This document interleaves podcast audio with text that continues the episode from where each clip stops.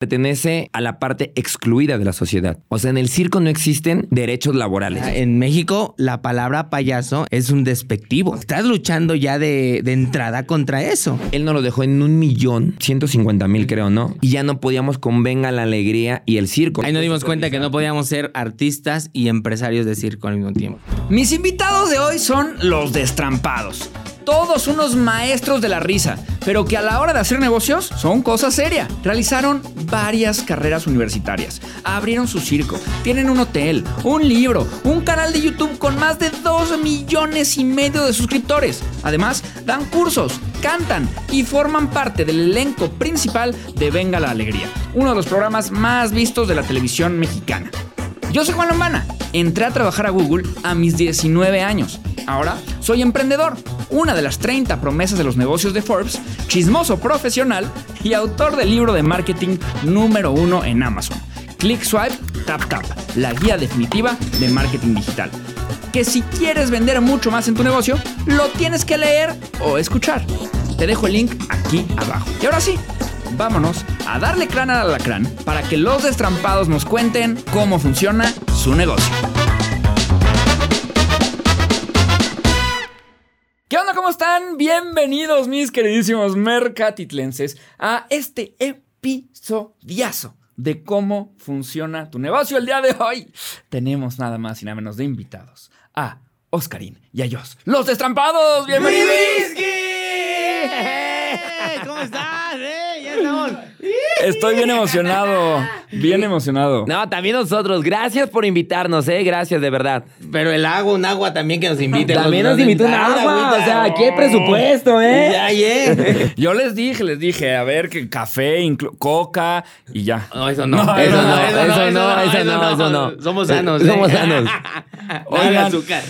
Eh, muchas gracias por venir, de verdad, ¿eh? No, no lo emocionado que estoy. Muy, muy emocionado que estén aquí. Este, ya desde hace un rato te los quería invitar. Ya hemos hecho unos en vivos ahí en, en Instagram. Soy su mega fan. Así le dice a todos. Por ¿no? eso les di, les di agua de la buena. De la buena. De la buena, Sí, exacto. Sí, no porque- de la llave. No de la nosotros llave. de la llave, de otros Bonafón. ¿no? Exacto. Ustedes fue de, de garrafón. De garrafón, ¿eh? No, a, no, a Bonafón todavía no. también no, no no de tapita. Atletas o alguien que venga chido. Exacto.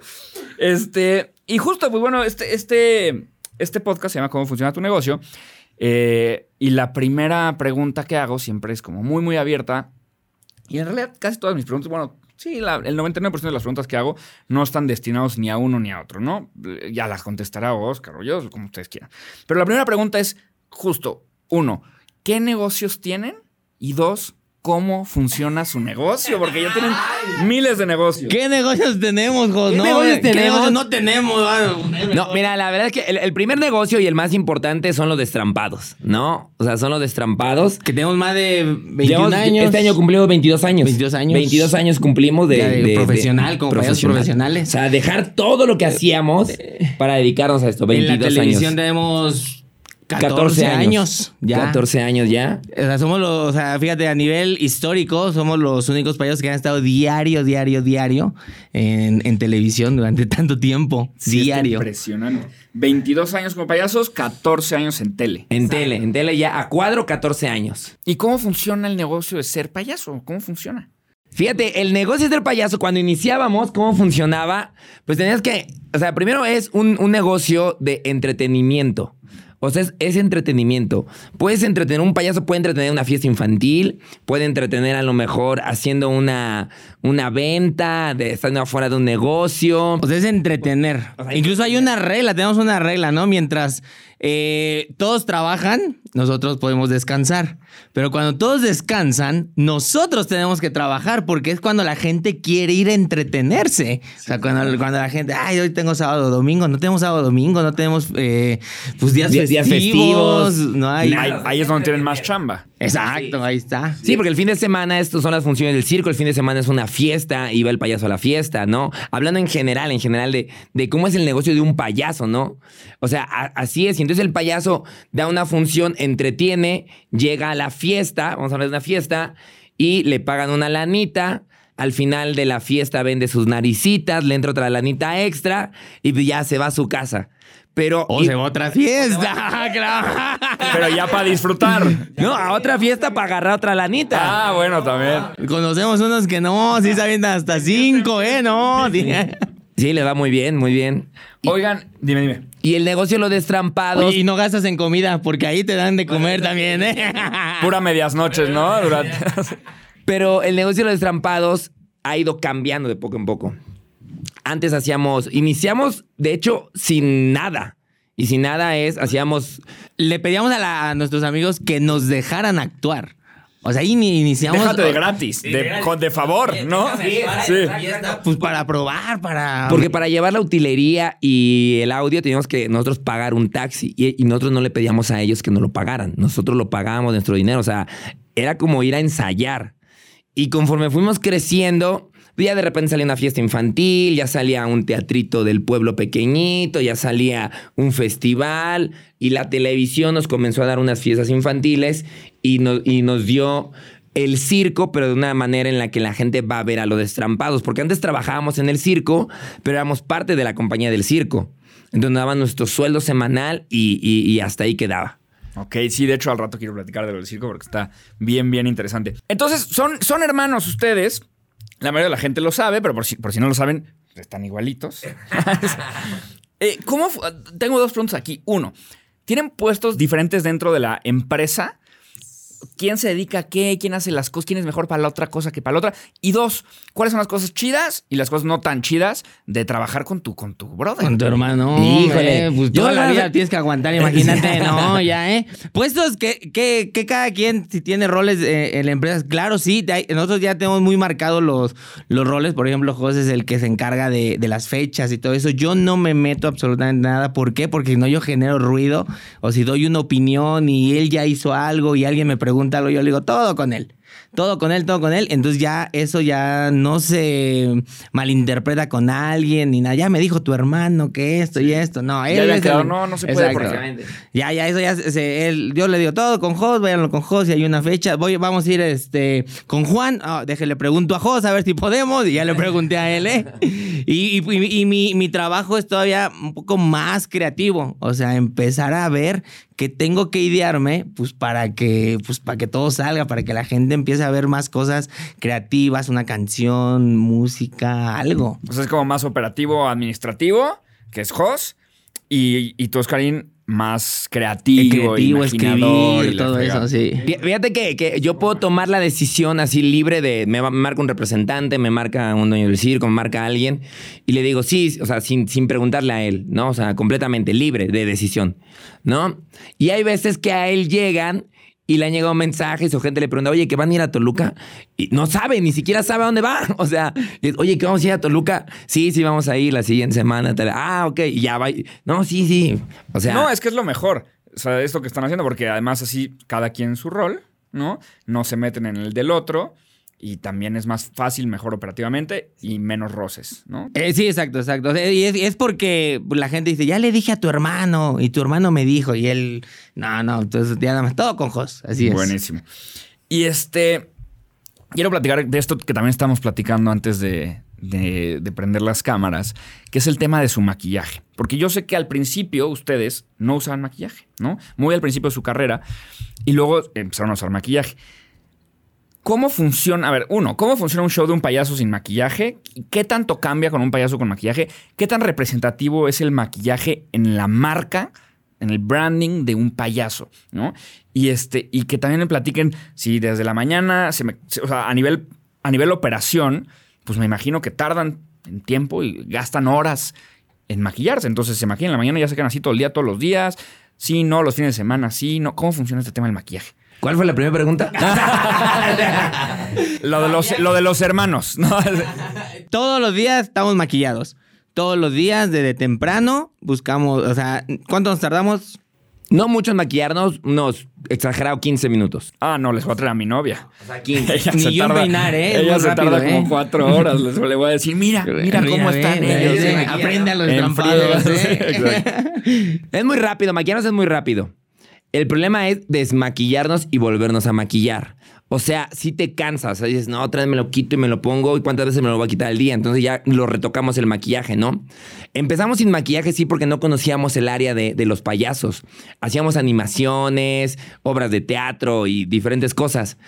Pero cuando comenzamos a ver el modelo de negocio de payasos famosos, el modelo de negocio de Cepillín, el modelo de negocio de los chicharrines, el modelo de negocio de los payasónicos, eh, vimos que era como lo que nos gustaba. Y ahí fue cuando dijimos, vamos a darle con los payasos, ¿no? Y ahí se armó el negocio. Oye, y está buenísimo. Y este, y cambia por completo la percepción que tiene la gente de ustedes ya con maquillaje, ¿no? Muchísima, por ejemplo, ahorita llegamos aquí incluso desmaquillados, no nos dejaban, decían, No pensaban que íbamos a robar, ¿eh? Oye, van a robar, viendo rateros, ¿eh? No. Le voy a hablar a, a Gus, el portero. Pues, ¿cómo? No, pero es que fíjate, es un personaje. ¿Qué es el payaso? El payaso es un, es un personaje entrañable, ¿no? O sea, es un, es- un personaje, este, nosotros lo, pues, nos caracterizamos, eso, pero se ha dado de que ahora sí, la mayor cantidad del tiempo estamos maquillados. Pero fíjate, o sea, algo interesante que dice él, o sea, si hay países donde los payasos tienen un muy poquito maquillaje. O sea, Alex Navarro en España, o, o este, Torres. o Rob Torres, ajá, que son payasos y que tienen muy poquito maquillaje. Pero yo creo que también es la cultura. México, o sea, sí requieres tener más maquillaje para que nada, si es un payaso. Yo siento que la gente sí dudaría, dudaría mucho de una persona que está muy poquito maquillada.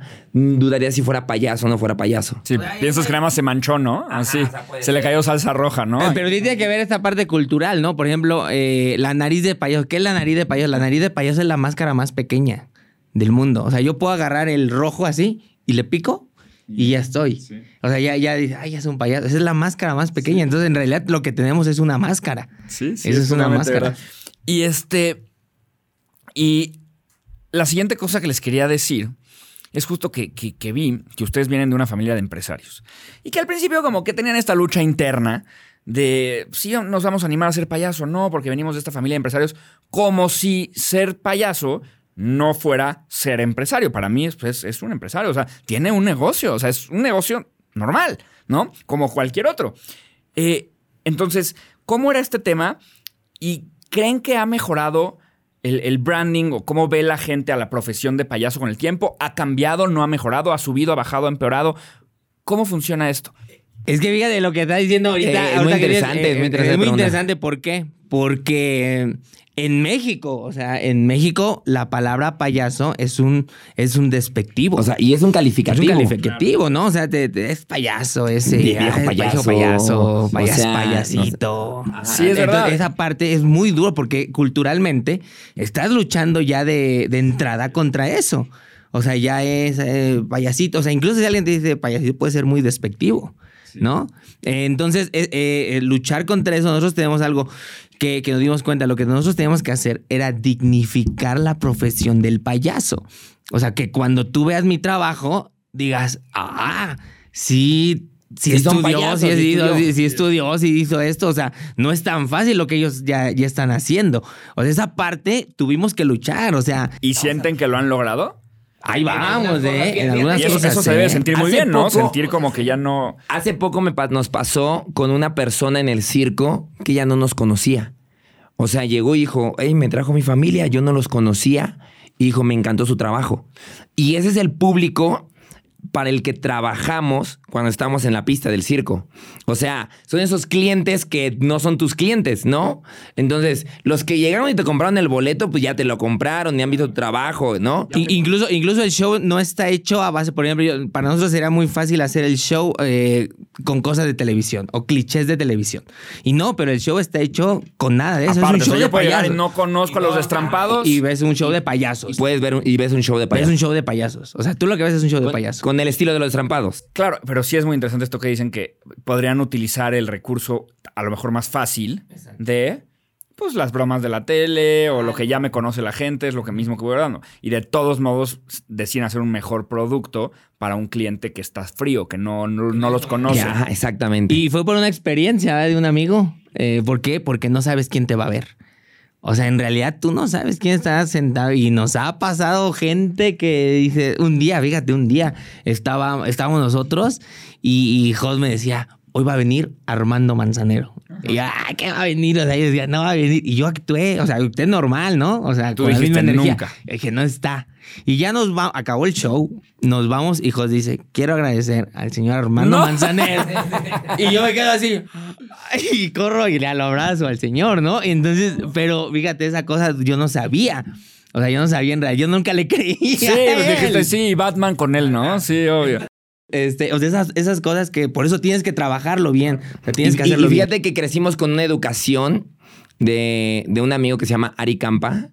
Eh, él, a un día le pasó que el, el buscatalentos del Ringling Brothers eh, llegó a un pueblito a ver su trabajo. O sea, un pueblito, un pueblito Sí, o sea, llegó. que nunca te imaginas que ahí nunca va a te estar un imaginas. cuate tan picudo. Y de repente nos decía, ustedes tienen que trabajar, haya poca gente, haya mucha gente, ajá, al 100 porque nunca sabes quién te está viendo. Eso es verdad, es muy O sea, o sea, Muy no sabe. Y yo creo que es en todos lados, ¿eh? O sea, no solamente en, en el pararte en la, en la pista, ¿no? Con tu trabajo tienes que darle porque no sabes. Y, va- y, a ver, y, y sí es más difícil también, porque yo lo digo desde mi punto de vista de conferencista, que sí es verdad, si está lleno el salón, es mucho más fácil dar un mejor show, porque pues, solita la vibra de la gente. Si hay cuatro o cinco, es mucho más difícil hacer un buen show, porque como que tú ni estás tan incentivado, pero tendrías que estar igual de incentivado si hay cuatro o cinco que si hay cinco mil personas. Y es que fíjate, todo esto engloba e- esa parte, ¿no? Que decías, oye, eh, es difícil, fue difícil. Sí, fue difícil. O sea, yo recuerdo que cuando estaba en la. Yo, yo que, que- que decidí, eh, en la universidad se reían de mí, que yo quería ser payaso. O sea, yo decía, me, me decían, uy, ¿a cuánto aspira? Así me decían. Y yo decía, uy, pues qué tan mal es o qué. Pero yo, yo era feliz. Yo decía, es que yo lo quiero hacer. O sea, era mi sueño, ¿no? en eso. A Jos no lo quería una novia. Sí, o sea, es que es que es que es que es una es una cuestión de cultural, o sea, a mí una vez me dijo, pero o sea, ¿de qué me vas a mantener si algún día, o sea, no hay futuro, o sea, tú quieres ser payaso? Ay, Una novia me dejó a mí porque me dijo, me dijo, yo no quiero vivir en un remolque. Así me dijo, yo no quiero vivir en un remolque. No, pues, y estaría bueno llegar con el remorque como el de las películas Y ya americanas, ¿no? Gigante, así. es como un departamento. como un crucero ahí gigantesco. Oigan, y a nivel competencia, ¿cómo funciona la, la competencia en México de un chavo que ahorita quiere ser payaso? Este, ¿qué tanto, qué tanta entrada tiene en este mercado? Eh, ¿Hay mucha competencia? ¿No? ¿Cómo funciona? Sí, hay muchos payasos. O sea, payasos hay en México muchísimos. Hay muchos muy buenos, hay de todos. Y, o sea, y nosotros, yo, nosotros estamos a favor de experimentar. O sea, de que todos deben de eh, experimentar, experimentar, experimentar. Yo ahorita he visto muchísimos más chavos que pues se han colgado en las redes y han empezado a hacer más comedia en esa parte de experimentar, de empezar a hacerlo, de no, no quedarse y empezar a clavarse en, ahora en esta época que, que se mueve así con las redes. O sea, y, y nosotros creemos que sí hay competencia. O sea, yo, yo te podría decir, o sea, eh, los payasos, que serán lo- los más reconocidos en México, ¿no? Pues los más reconocidos serían eh, los payasónicos, los chicharrines, lapicito, lapicín y gomita, eh, Lagrimita y Costel. Y Costel, Lagrimita y Costel. eh, chuponcito, Chuponcito. platanito. Ahorita Brincos Dieras que dio un, un- un- un disparo muy grande. O sea, sí hay, yo te puedo decir que sí, 10 sí hay. O, O sea, sea, sí es- que sí es hay como, muchos que son como muy, muy reconocidos. Ajá, pero ahora en competencia, pues cada quien tiene su. Es como. Pues cada quien tiene su comunidad. ¿Y hay un buen ambiente entre la comunidad o no Sí, normal? no, sí. Sí, sí, sí. Porque luego. Fíjate, ahí voy a decir, ¿eh? ¿Ah? Tenemos un chat. Los payasos aquí, ¿eh? Aquí lo traigo, un chat. Están los chicharrines, payasónicos, lagrimita y costel, los tripayasos. Están aquí. Pero, ahí te va lo chistoso. Es el chat más serio del mundo. ¡No cuentan chistes! O sea- Hasta yo me siento raro, luego cuando les tiro una. Hola, mis queridos amigos, ¿cómo están? Sí. qué chistoso, sí, sí, sí, pues qué curioso. Pero es que, a ver, es lógico que no van a estar, o sea, es como, pues, sí, es que su chamba y obviamente les encanta y les apasiona, pero no es como que todo el día a quien sea que saluden y vean y con la persona que sea que interactúen, van a estarse echando chistes. No, es O sea, eso imposible. es lógico. Ahorita, ahorita me hiciste recordar algo. Todo, todo el día hay algo que nos pasa mucho que es, llegan los niños y, payaso, ¿traes un globo? Y yo, no, no traigo globos, no, no, o sea, hay todo tipo, o sea, el negocio de- de- del payaso y de entretener hay de todo, desde que vende globos, desde el que hace una fiesta, de todo, o sea, la neta sí es, sí es, sí es un ambiente muy grande. ¿Cómo, cómo le, también esa parte eh, es importante decir, ¿qué, qué, qué tiene este negocio? En este negocio sí tienes que desayunar, comer y cenar comedia. O sea, tienes Consumir para- consumir y estar viendo y estar haciendo y estar... o sea, Sí, yo, yo, también siempre digo que nada puede salir de tu cerebro que no ha entrado antes a él. ¿No? O sea, tu cerebro, yo lo que yo lo que veo al menos en el nivel de educación, que justo la siguiente pregunta la quiero como de este tema educativo. Yo por lo menos lo que veo a nivel de educación es que nuestro cerebro es como una licuadora. O sea, no en realidad produce, sino más bien como que mezcla, licúa, agita lo que le metes. Hay mucha gente que trata de como que la licuadora está vacía y la prenden y la apagan y se tratan de servir, pues no sale nada, pues porque la licuadora no produce alimentos. Pero si tú le metes una fresita y un plátano y tantita leche y la frega, pues sale algo. ¿No? Entonces yo lo veo así, tal vez es un poco por donde ibas, ¿no? Que es, hay que meterle comedia, consumir comedia, pues para que salga del otro lado, ¿no? También. Otros una vez nos dijeron, o sea, ustedes ya vieron mucho, ahora solamente les falta hacer su estilo. O sea, porque ya habíamos visto muchísimo, muchísimo. O sea, que ahí no sabíamos cómo hacer. nosotros crecimos en una época en la que los grandes payasos nosotros los llegamos a ver en escena. O sea, fuimos asistentes de ellos. Entonces, a- aprendía del negocio de ellos. Y, y como que ellos ya habían quitado, ya habían macheteado y quitado la hierba del camino por donde veníamos nosotros atrás de ellos. Oye, ¿y ¿qué tan difícil es consumir tanto y tampoco apegarte tanto a eso que consumes, ¿no? Porque a mí sí me pasa, o sea, a ver, evidentemente yo no hago comedia, pero de repente a lo mejor me eché un especial de Netflix de alguien o vi un video de ustedes y pues se te queda tantito ese humor y luego a lo mejor al día siguiente lo usas, ¿no? Como si fueras esa persona y luego dices, ah, ya le estoy copiando. Pero en mi caso no pasa nada, pues porque yo no soy comediante. Pero en su caso, ¿qué tanto no, no les pasa y que, cómo funciona este equilibrio de eso está bueno y sí me dio risa, pero yo no soy así, yo soy más asá. Nuestra marca va más acá, va más allá. Es que es probar, es que es, es- es esa parte de que decimos, o sea, en realidad nosotros vemos la pista del circo como un laboratorio. O sea, luego tiramos cosas que no sabemos si van a pegar o no, o luego nos pasamos de lanza. O, O luego- fíjate, no, yo tenía, nosotros teníamos una creencia antes. O sea, yo no me tomaba una foto con una cerveza. O sea, yo no me tomaba una foto con una cerveza, ¿no? Y de repente yo me comencé a tomar una foto un día con una cerveza y con una caguama y todo. Y era, Y depende de Alcohólicos Anónimos, en el torito. Y dos, y tres, no. Y comenzaba a tener otra conexión con la gente la foto. Y entonces me di cuenta que solamente era una creencia que estaba en mi cabeza, que la gente no pensaba que soy un alcohólico borracho.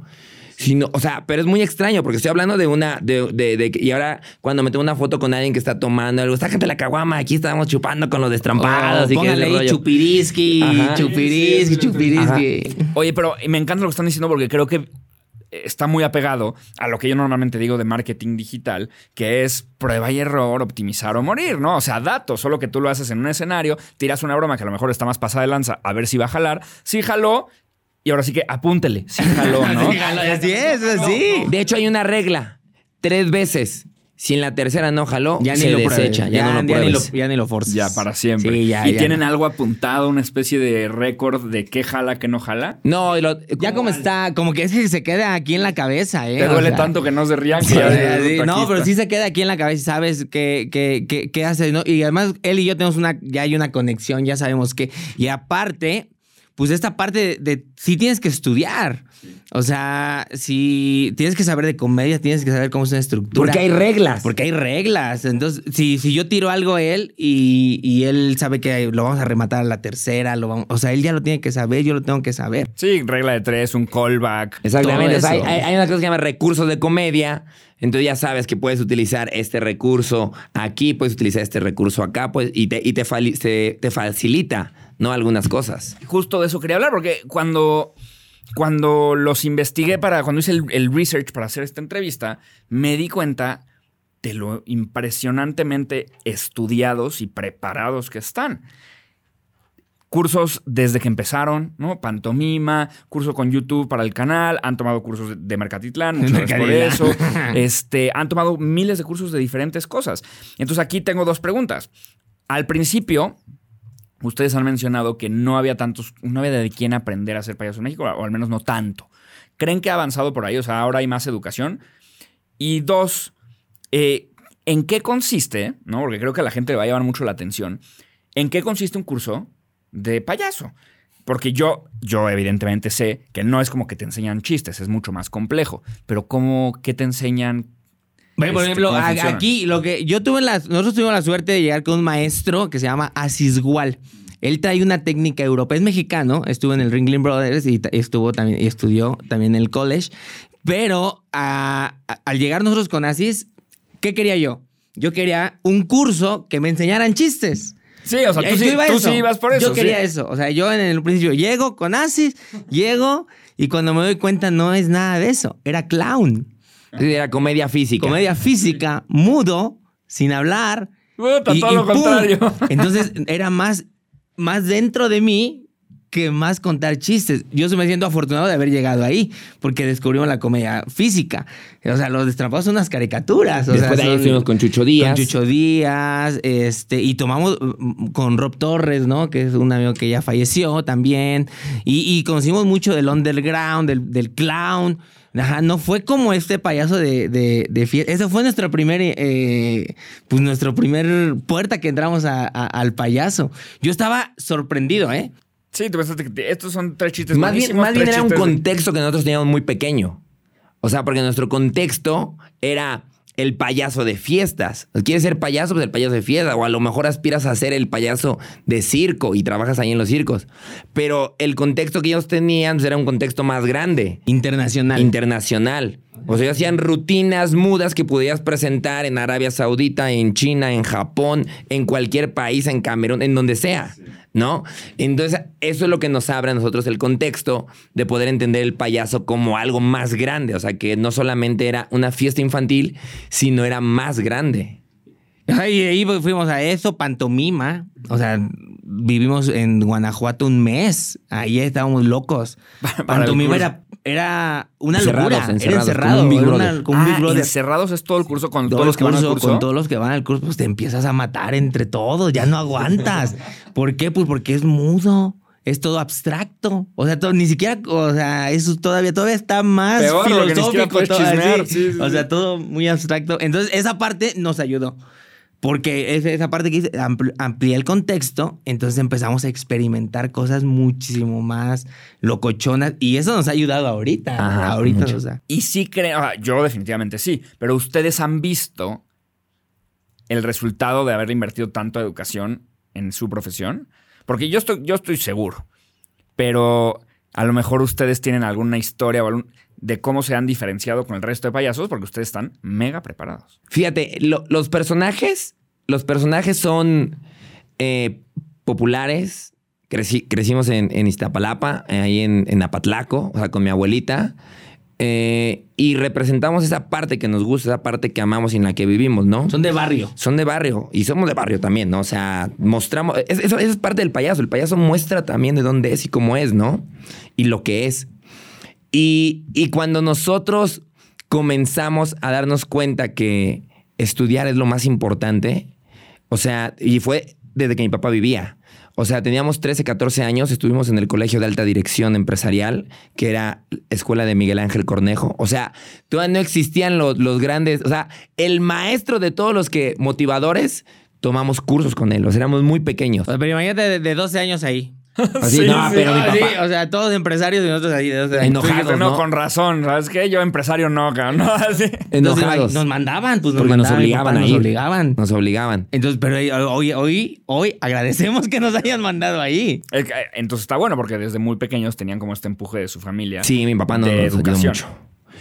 Sí, y, y, cre- y seguimos eh, estudiando, ¿eh? O sea, aparte creemos que es fundamental. De repente ya, o sea, yo de repente veo algún, voy a decir, no, o sea, escucho a alguien. No, no, decir no, porque a lo mejor dicen, no, yo estoy en contra de él. No, no. Alguien. nombre, alguien. Escucho a alguien y resulta que vio que le funcionó tal tip de su empresa. Ese tip lo utilizamos para la empresa. O sea, Una vez estuvimos con, con, con Carlos Muñoz y yo le decía, Carlos, es que en México no funciona que el dueño del circo se vaya del circo. O sea, en México, todos los dueños del circo están en el Están circo. ahí en el circo. Si el, cir- si el dueño no está, no funciona el negocio. Y yo creo que también para abajo, ¿eh? Para América Latina. O sea, Guatemala, todo, o sea, para abajo. El, el que tiene tienda, que la tienda, ¿no? Exactamente. Y, y- y- y- y Carlos Muñoz me decía, o sea, ¿cómo es posible, o sea, que el Cirque du Soleil sí funciona sin el dueño? Y entonces eso me hizo decir, ¿por qué aquí en México no funciona? Y es real, ¿eh? O sea, tú puedes ir y el dueño va a estar. O sea, y entonces esa educación te hace volar más. Yo, o sea, nosotros lo llamamos así nada más, es como, es ampliar el contexto. O sea, vas estudiando y lo vas ampliando y lo vas ampliando y vas encontrando como, como más respuestas que te ayudan.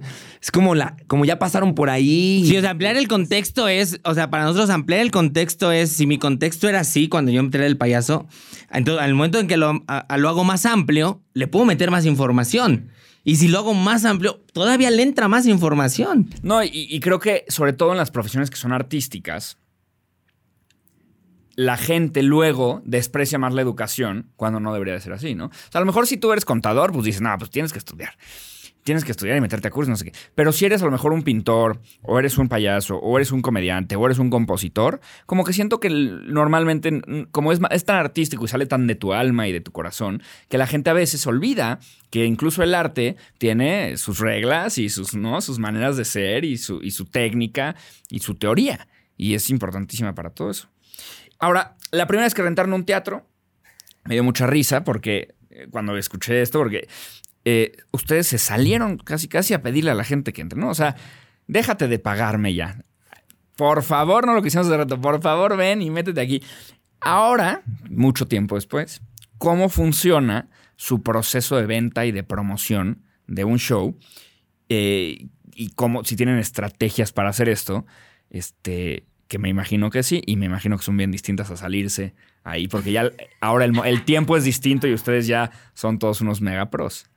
Fíjate, eh, sí ha cambiado mucho la publicidad. Antes la publicidad de la vida digital en un circo eran carritos de perifoneo, pegar póster por todos lados. y era en la colonia. En la colonia salir a salía hacer caravanas, la radio, a lo mejor si era una ciudad grande, la televisión, ¿no? Pero ahora lo que es la publicidad digital, o sea, la realidad es que a cualquier persona le llegas, o sea... Hoy nosotros vemos el celular como un, como les puedo poner mi el celular volante. aquí. Le puedo poner mi volante en, en- en su teléfono. Pero ya es diferente porque eh, ya hoy ya, ya, ya, ya tenemos una marca. O sea, ya so- de- después de, de- de 14 años en la televisión, de, de 22 años de payaso, pues ya somos más conocidos. Entonces es más fácil vender, sí. o sea, Muchísimo más fácil. es más fácil vender, pero pues las metas van, También van aumentan. aumentando. Para que no se pongan cómodos, ¿no? Aumenta la facilidad y aumenta la- el reto, ¿no? Sí, aumenta la facilidad, sí, sí, porque sí, si no te pones cómodo y listo, ¿no? Las metas y también los gastos, eso es muy interesante, ¿eh? porque fíjate, hace poco yo recibí un mensaje que decían, es que cobran muy caro. Y yo de repente decía, es que no es que cobremos caro. O sea, hoy un municipio le cobra al circo una cantidad impresionante.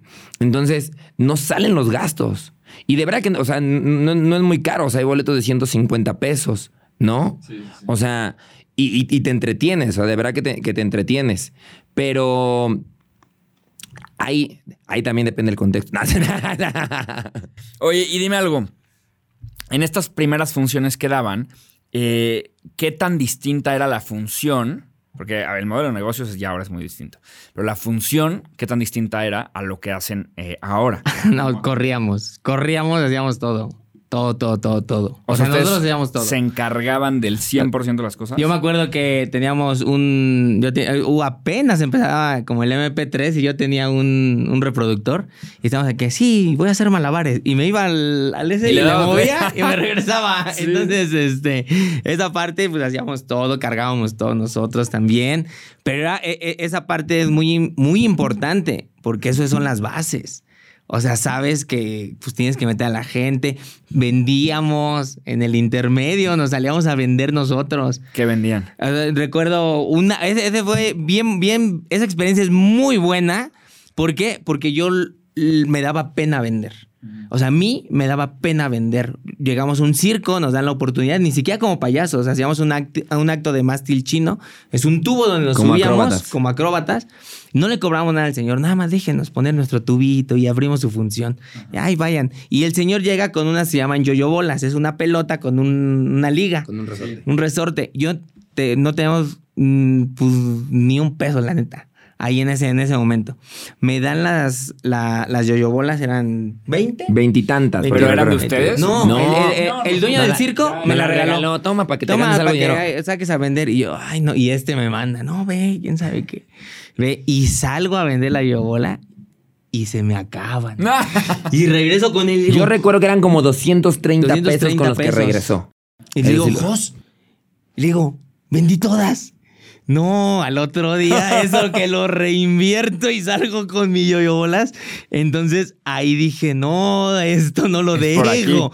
Pues ya ni necesitábamos el sueldo. O sea, esperamos el intermedio. Y era lo que Ahora hacían. sí, fíjate, era- nosotros teníamos, ¿verdad? Como perros salíamos. ¡Pum! Ni acababas el acto, ¿no? Ah, Lanzabas y ya no cachabas, ¿no? Y ya te salías. No, pero fue, o sea, recuerdo, me compré mi primer trompeta con, con, con de- Compramos, una camioneta. Una camioneta. de Una camioneta, una para con, con, con, con batea y todo. Era una pick-up. Ya los reyes de la yoyobola, ¿no? de la 40, bola, 40 eh. mil pesos me acuerdo que nos costó esa camioneta. No Con- manches. y, ya, y ya la traíamos. Y nos pasó una vez que no traíamos nada de dinero. Nada, nada es nada. No traíamos para comer en la bolsa. Llegamos al circo y veníamos con una amiga. Y luego aguántanos, ¿no? Tantito. Nada más deja que, que termine el intermedio. No, y ya. Y entonces ya terminó el intermedio. Ya, pues, o sea, vamos a vender, regresamos. Y así con el dinero nos cruzamos a comprar unas tortas. Ahora sí. Así, la mejor torta, china. Así, No, pero es que ahí te das cuenta de la importancia de, pues, de saber vender. O sea, o sea, es una, tiene que ser una habilidad. Todos deben de, de- de vender. Sí, creo que hay un tema ahí que, bueno, que está, está interesante porque sí creo que hay gente que piensa, eh, y creo que es na- natural, como te pasaba a ti y también a mí, creo que a todos nos pasa, que vender es como pedir, ¿no? Es como una, de cierta manera, como si fuera una limosna o algo como te estoy pidiendo un favor. Pero al menos mi antídoto contra ese sentimiento es entender que mi producto que estoy vendiendo es tan bueno que no te estoy pidiendo ningún favor. Te voy a dar algo que te va a servir tan cañón que casi casi que es mi derecho, ¿no? O es como un intercambio justo, que eso es lo que buscas, el tema de la venta. Entonces, cuando te quitas eso de la cabeza y sabes que tu producto, la yoyobola, era un excelente producto porque te va a entretener, está buenísimo, precio-beneficio tiene sentido. Entonces te quitas como esta pena de, no, pues no es favor, o sea, yo le estoy dando algo chido, ¿no? La yoyobola es chida. Y así yo lo pienso con, con la mayoría de los productos. Creo que normalmente la gente que le da mucha pena salir y vender es porque tal vez piensan que no están haciendo un intercambio justo entre lo que venden y el dinero que están cobrando, ¿no? Fíjate, nosotros tomamos un curso con Alfredo Culebro y él tiene un ejercicio increíble, increíble de ventas. O sea, y no es por promocionar este curso, ¿eh? pero... ese, ¡boom! Te cambia el chip impresionante. O sea, impresionante, impresionante. O sea, te, eh, te obliga a vender. Ajá. Si, si no vendes, no sobrevives, ¿no? O sea, es así. O sea, tiene que Pe- ser así. Pero, pero fíjate que, que- que ahí en- en- cuando yo tomé ese curso y, y ese de ventas, yo me di cuenta la capacidad que yo tenía para vender. O sea, yo sí creo que vivimos en un, en un, este, una sociedad completamente inter, de intercambio. O sea, completamente interdependiente. O sea, dependes del tendero, dependes del carnicero, depende. Y en todos lados estás vendiendo. O sea, vas en el semáforo y ves uno que te está vendiendo. El que te limpia el parabrisas está vendiendo el trabajo. O sea, todos estamos vendiendo en todo momento. Eso sí lo creo completamente. Y eso es lo que sí tienen los destrampados. O sea, los destrampados están vendiendo todo en todo momento. Incluso que queríamos venderte unas cositas, ¿no? ¿Verdad? Unas cositas o algo ay, así. Sácala, sácala, así. Traen la, traen la yoyobola original. la yoyobola, ¿eh? Oigan, y justo hablando de esta inversión, en estos primeros shows, ¿qué tanta inversión se necesitaba para rentar el teatro? Al final salía o no salían. Y este, y, y- y cómo sabían cuánto cobrar por boletos? O sea, todo esto. Cuando estás empezando, pues no tienes Nunca referencia, sabes. ¿no? Nun- no- nunca sabes y Lo no salía, y no salía. No salía y lo dudas. Oye, si cobramos 50 pesos, no, ¿qué tal que es mucho? No, y si cobramos 100 pesos, no. Yo me acuerdo que estábamos en el José Martí, no sé si ubiques el José Martí. Es un teatrito que está Ni algo. en, en el Metro Hidalgo. y tiene solamente para 100 personas.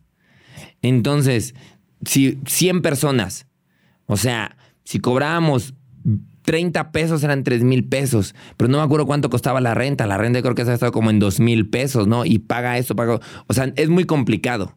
O sea, esa parte sí es muy, muy complicada. Quien se avienta, a mí ya me pasó. Tengo amigos, muy amigos que se acaban de aventar a rentar un teatro. Apenas, ¿eh? Apenas, hace sí. un mes. Y porque somos amigos, este, no hubo bronca, ¿no? Pero les fue mal. O sea, les fue mal con nosotros. Ah, ya te entendí. Con O sea, nosotros nos fue ellos mal. los contratan a ustedes, Ajá. ellos se avientan. O sea, es como si fuera Ellos rentaron una el reventa teatro. de, del- Ah. de espectáculo. Ellos ¿no? O sea, rentaron el teatro. Yo rento el teatro, yo les pago a ustedes lo que es con ustedes. O sea, su, su, su sueldo que me cobran, sus regalías, sus honorarios que me cobran. Y yo vendo los boletos a lo que yo quiera. Y les fue mal. Mal, mal. Mal, mal. Y ustedes ahí, por ejemplo, Porque era nuestro amigo. No, pues no hay bronca, ¿no? le O haces sea- el paro, no, no puedes, tienes que Le ser- haces el paro y- Sabes exactamente, o sea, conoces el negocio. Sabes que, pues, eh, tal vez está en, él está en el aprendizaje. Entonces, y le dijeron a ustedes como, no, es que aquí... Ajá, exactamente. Le dije, le dije, es que le fallaste aquí, aquí, aquí, aquí, aquí. nosotros aquí. hubiéramos sido gandallas y nos hubiera valido. Pero como es nuestro amigo, pues nosotros. Le dijeron y le hicieron el... Fíjate, hasta, hasta cuando yo entré a platicar con ellos, yo le dije a mi hermano, acuérdate, mi papá nos dijo, nunca te trances un amigo. O sea, nunca. Porque me acuerdo que una vez nos puso una regañiza, ¿verdad? De que, ¿qué le diste? Le diste unos discos a... No discos a, a alguien, ¿eh? Ay, no me acuerdo cómo estuvo. Pero sí, él, él- él no- mi papá nos educó mucho en esa cuestión. O sea, de, de- de ser leales. O sea, pagar a quien le debes. O sea, es una como. Como si tú perdiste, porque tú le jugaste al empresario, pues ya perdiste y tienes que aguantar, ¿no? O sea. Oye, y hablando de- del nombre de los destrampados, yo sé que antes se llamaban los clowns, ¿no? los clowns, con, U, o sea... Ajá, exactamente. ¿no? Y luego, una vez en un show en Tepito, un cuate les cambia el nombre, ¿no? Casi que... Vígoro se llamaba el chavo. se llama- Víctor González Rodríguez. Sí, después- Ay, Vígoro. Sí, sí. Era bueno con los nombres, se veía, ¿no? Desde ahí, mira. Y él dice, no, no, no, no, no, clowns no, destrampados. ¿Qué tanto cambia el negocio cuando cambia el nombre? ¿Sienten que sí el cambio de nombre hace que pegue más, hace que se conecte más, hace que... O la neta no? Para mí no, para mí al principio no. Al O principio sea, no, nos decíamos, ya ponle. O sea, no fue, ya ponle. Yo tengo el cartel, ahí lo tengo, el cartel. Lo tengo guardado, el primer cartel. Este, pero sí traía algo mágico el nombre de los destrampados. O sea, sí traía algo. O sea, ¿Por qué nos dio nos buena pone- suerte? Pero ¿por qué nos pone los destrampados? Porque cuando nosotros íbamos a hacer eventos con él, o sea, terminaba hecho todo un caos. Tirábamos agua, Tirábamos agua. talco, era o sea, era un caos, caos, caos. O sea, las sillas volteadas, la gente gritando. Entonces decía, o sea, él no, pues es que siempre que van a un lugar hacen todo un destrampe, o sea, los destrampados. y otros, sí, ponle ya Ponle lo que ya, quieras, ¿no? Y tú, bueno, tú sientes que sí trae un, un tema Sí, ahí como algo mágico. ma- mágico. Jos dice, pues fue A igual, mí se me fue la chamba, X. fue la chamba que a nos mí fue se me llevando. ay, o sea, veníamos acá en el, en el carro, yo me acuerdo. Oye, es que le quiere poner los destrampados. Y él me dice, "No, ya dile que sí, o sea, ya para que no esté Sí, vale, molestando. Porque estaba dice, es que ya va a salir en los carteles y no sé qué. Pero ¿cuál cartel era? Era una hoja Sí, de una ¿no? copia. Sí, ya la imprimió y esa color, ¿no? Ya no, es un broncón. Este, está bueno eso porque sí, yo, yo, yo también creo, tal vez al menos mi opinión, sí es, no era el nombre, es su calidad, ¿no? O sea, y eso lo veo muchas veces en emprendedores, ¿no? Como se clavan 10 años en es que el nombre tiene que ser perfecto y luego a lo mejor venden cosas que están chafísimas. Yo creo que ustedes, si se hubieran llamado como sea, o sea, tal vez sí hay, hay nombres buenos y hay nombres no tan buenos, eso estoy, estoy seguro. Pero sí creo que fue al final su calidad lo que los sacó. Y el nombre, pues, era atractivo. Y, Y, chistoso, y ¿no? fíjate, ahorita que, que dices eso analizando, o sea, nosotros logramos posicionar los destrampados y los wiwiriskis. O sea, que son dos nombres. La gente nos dice wiwiriski, destrampado. Sí, o, sea, la palabra, la, la marca de alrededor de Wiguriskis también me parece fantástica. Esa cómo, cómo surge. Esa surge. Tiene toda una historia esa. Mira, lo primero que pasó fue que Sergio Sepúlveda nos pidió una sección de saludos. O sea, existía hace muchos años una, una sección que se llamaba Que todo México se entere, ¿no? En, en- en Televisa, en hoy. Y entonces la gente, que todo México se entere que esto, que, que mi marido me dejó, ¿no? Que, que estoy buscando viejo, ¿no? Y era muy popular la sección. Entonces Sergio nos dice, quiero, una, quiero algo así que lo hagan ustedes. Nos tardamos tres semanas en poder decir cómo lo hacíamos, porque, te- o sea, porque realmente eh, eh, él quería competir contra eso. O sea, él decía, eh, o sea, en su mente era, quiero que hagan ustedes algo que le den en la torre a eso. No me acuerdo si existió o no, no lo recuerdo. Creo que ya no, pero que sí la gente tenga eh, esta época, ¿no? Y de repente yo le digo a Oscar, ¿y por qué no hacemos como lo hacía Stanley, no? O sea, Paco Stanley tenía un saludo que decía Kiskiriskis. Así se saludaba, ¿no? Eh, estamos hablando de en la década de los 90, en 1994, en un programa que se llamaba. No, no, no era Empácatelas, era. eh, No, no, no, porque Empácatelas era Splush.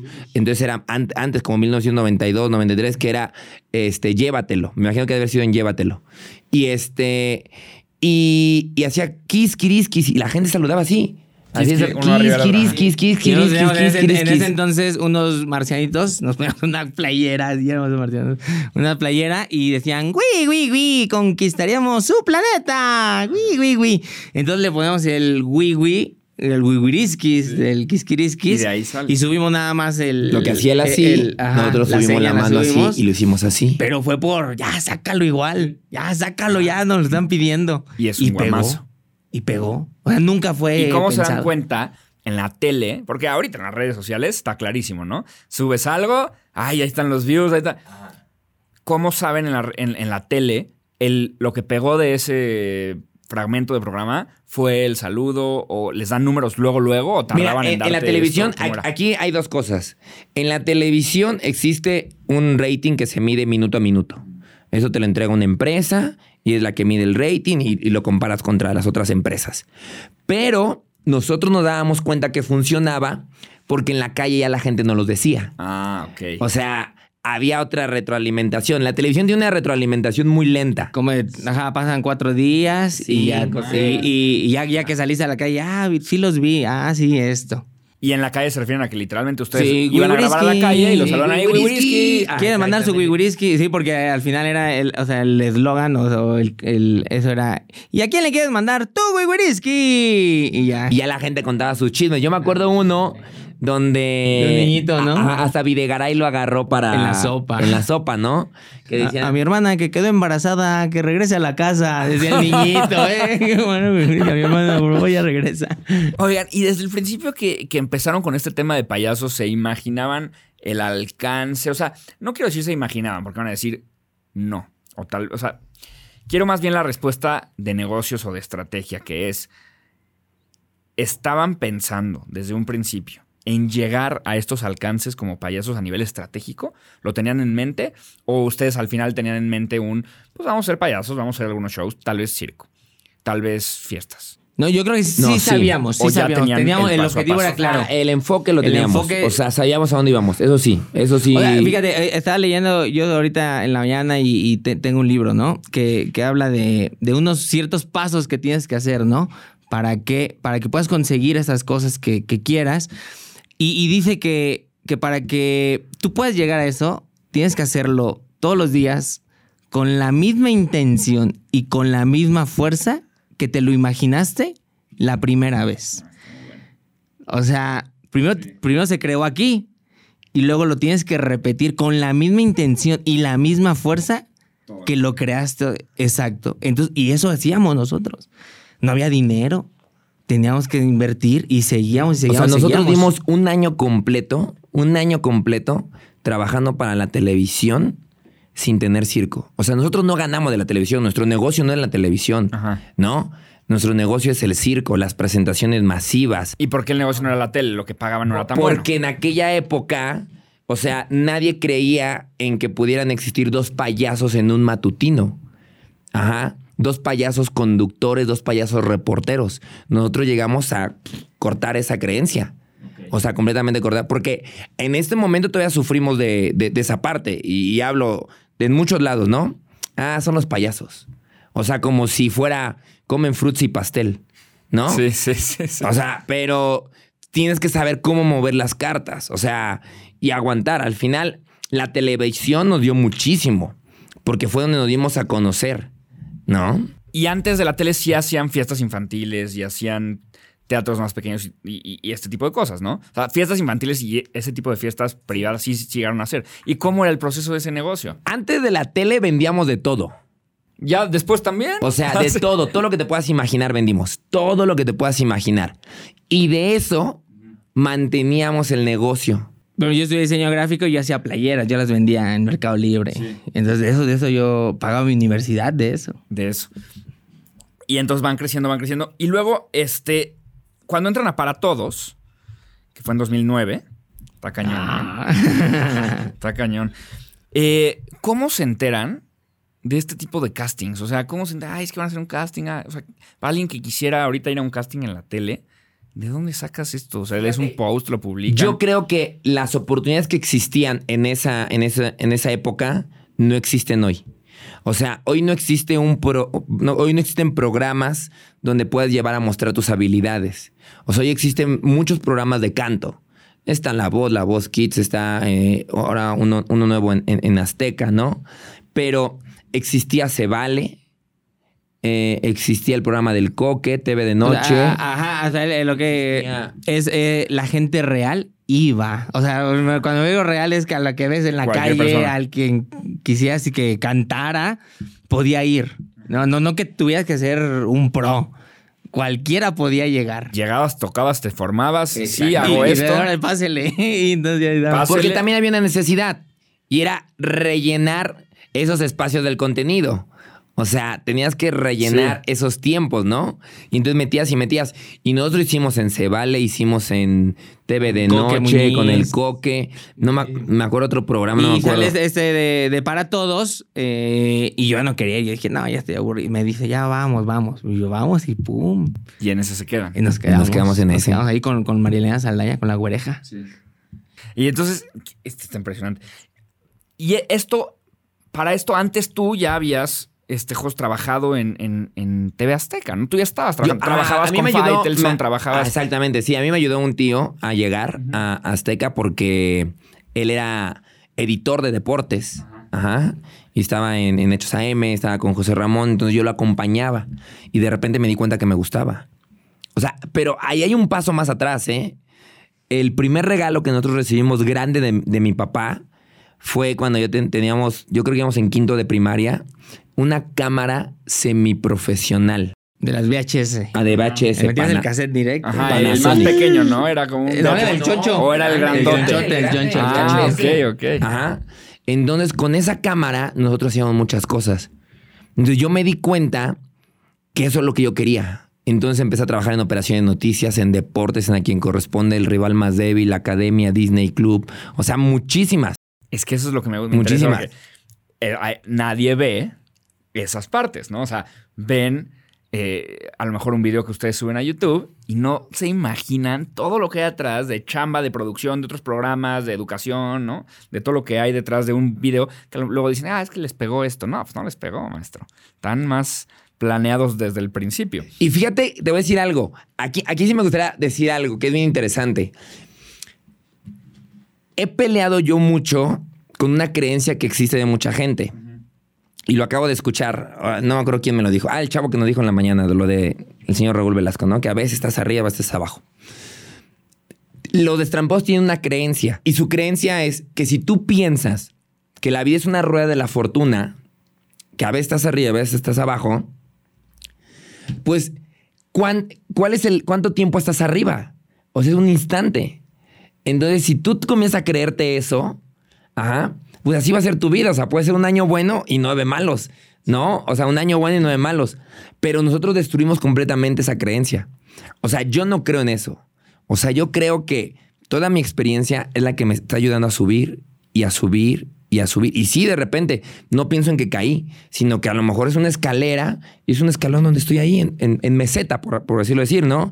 Es una meseta que estamos ahí, pero que de nuevo tenemos que, que- provocar que la misma experiencia sea, sea, sea mi gráfica de vida que me sigue subiendo, ¿no?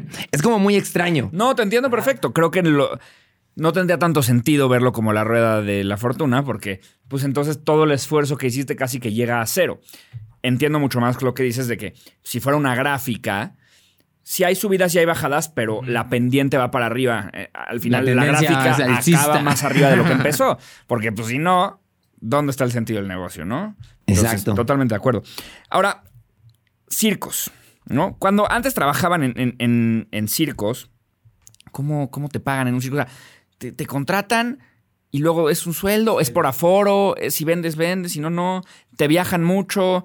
¿Qué tan diferente es un circo real a un circo de una película?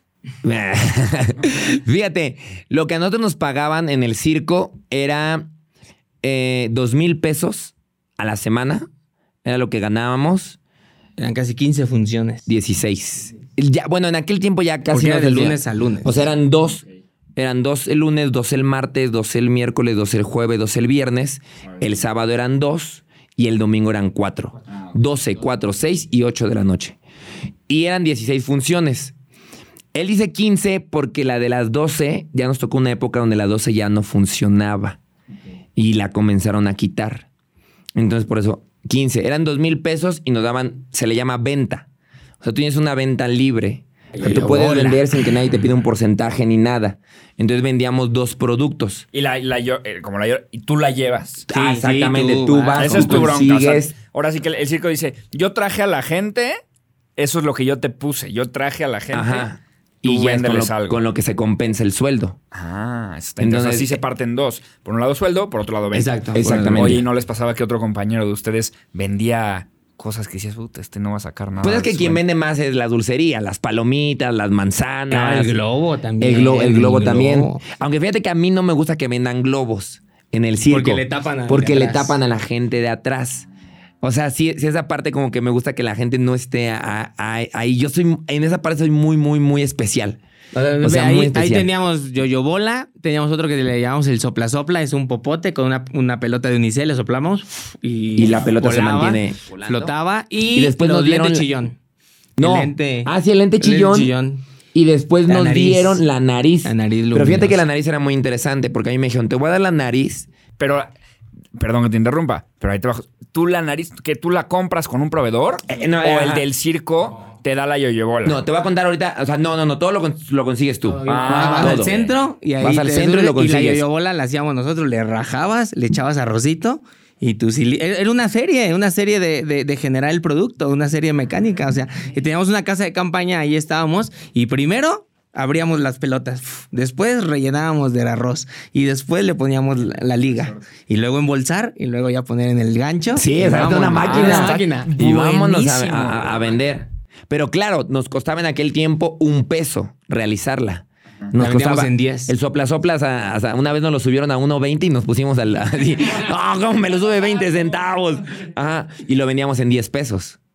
O sea, era el mil por ciento lo que se le gana. sí, sí, una maravilla. Ajá. Muchísimo. Era- igual a la palomita. La palomita yo creo que te debe de costar el producto un peso. Y todo era muy 50. manual, lo hacían ustedes. Sí, no todo, lo compraban. todo, todo, todo, todo. Bueno, compraban cosas y ya lo armaban. Pero fíjate, lo de la nariz sí, sí me gustaría con- contarte algo Cuéntalo, porque. cuéntalo, mi cosa. Porque lo de la nariz a mí, el dueño del circo me dijo, te voy a dejar la nariz para que tú la vendas, es completamente libre, solamente te voy a pedir un favor. Quiero que la nariz se la compres a tal persona. Ajá. Y yo dije, sí, no hay ningún, ningún problema, pero ¿por qué a él si yo la puedo conseguir más barata en el centro, no? Y resulta que era un trapecista que se había caído y, y quedó cuadraplégico. Ajá. Y él sobrevivía de esa ventita de, de- de la nariz. Y entonces cuando yo conocí la historia, yo dije, ah, qué chido. Y la salí a vender yo con mucho gusto. O sea, era muy diferente esa venta a las otras. Porque sabía que aparte de, de- de estar ganando yo dinero, yo estaba ayudando al otro chavo. O sea, yo estaba ayudando al otro chavo y vas a creer que era el producto que más vendía. O sea, el o sea, yo recuerdo muy bien una función, una función donde eran 3.800 pesos que yo saqué. De- de- y es de esa nariz. Ese producto era mágico. Y, pero yo siempre he, he contado la historia de que porque había como un detrás, ¿no? O sea, O había, sea, la misión era más había grande. una misión más grande La que... misión era más Te grande. apasiona mucho más también. Tú Ajá. sales con una vibra muy distinta. O sea, Sí. yo siento que la- las ventas son muy de vibra, ¿no? Y tal vez si tú sales como, como muy emocionado. eh, Sí, la energía de es este diferente, tema, sí. tienes otra energía y la gente te responde de esa manera también. Y este, entonces, pues básicamente era un sueldo, se dividía, lo de la venta está interesantísimo. Y entonces no importaba si venía o no venía más gente. No importaba, a ustedes no les importaba en realidad, a menos, digo, para el ambiente. No, no, No, sí. para- para- para Espérate, la- pero, Ah, pero no, pero si para la entraba venta gente, sí, claro, para claro. la venta, pero si no entraba gente, luego te pasaban la de, ahí te va medio chivo, ¿eh? O sea, te dan la ah, mitad del te dan la sueldo. mitad. Ah, entonces sí había tiro. Ahí apretaba, Sí, sí. tenías, sí, sí era importante que estuvieran llenos. Además de para la venta, sí era importante que estuviera lleno el circo porque así te pagaban el 100. Sí. Y si no, si te salían con, híjole, es que no salió. No salió, Ok. joven. Y luego, ustedes compran un circo. Sí, fue ¿Cómo una es este- locura. este, Cuéntenos esta locura a nivel negocio, a nivel monetario. O sea, eh, invierten en comprarlo y luego cuánto tiempo tardan en recuperarlo y luego cómo administran un circo y, y cómo contratan. O sea, yo me imagino una contratación de elenco.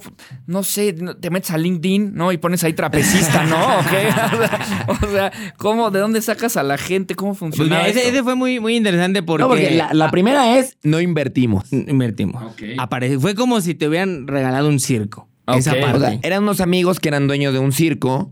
Ellos se separaron. Uno se fue a Colombia, el otro se fue a Venezuela. Ajá.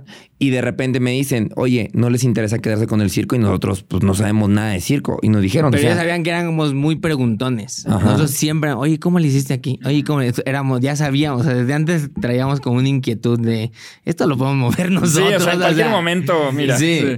Y cuando lo agarramos, él nos lo dejó en un millón cien mil, ciento cincuenta mil, creo, ¿no? Un millón ciento cincuenta mil. Que incluía dulcerías con remolque, incluía la carpa, la grada, las luces, Las las luces, estaban. El increíbles, sonido. el sonido, estaba increíble. Eh, el, la, la casa, la casa rodante. Este, estaba súper completo el circo. Todo. O sea, mega, ya y ya estaba trabajando. y ya estaba trabajando el circo. Y nada más nos hizo un contrato que teníamos que pagarle eso. O sea, teníamos que pagarle esa Tenemos cantidad un pequeño anticipo. Y, pero no, pero, pero eso no es cierto. Porque todavía hay, hay, hay- no es cierto. No, no, o sea, no, no era nada más me lo pagan y ya. No. Él nos los puso en dólares. En dólar. o sea, en dólares. Se lo Ustedes teníamos tenían que, pagar pagarle en dólares. En dólares. El tipo de cambio en ese momento, pum, pum, y le depositábamos. Ajá. Y le Pero, y depositábamos. entonces ahí está la inversión. ¿O, O no sea- era en ese momento el pago? No, no, es que no teníamos que dar, no, no teníamos que, teníamos que. Era- que- tenían mucho tiempo plazos para pagar. sí, Ah, porque eran plazo. como dos años, Ya yo lo creo, ¿no? tenías. Ya no iba a llegar y te lo voy a quitar. O sea, no te lo iba a quitar nunca porque ya no iban a regresar. y, O sea, era la oportunidad. ¿Quién lo agarra? Aquí, ahí se los dejaron. Ya, y él iba a querer una lana y ya. O sea, era así. O sea, por eso te digo, Dijeron, apareció. cuando, cuando les vaya llegando, me van pagando. Y el circo en realidad se fue pagando solo, ¿eh? Solito, o sea. O sea, el circo se fue pagando, se fue pagando, se fue pagando. Quedamos a deber una parte. El, el circo lo guardamos porque llega Venga la Alegría. Y ya no podíamos con Venga la Alegría y el circo. O sea, era imposible salir a grabar a la calle y Ahí nos después dimos cuenta que no podíamos ser artistas y empresarios de circo al mismo tiempo. O sea, o sea teníamos que decidir.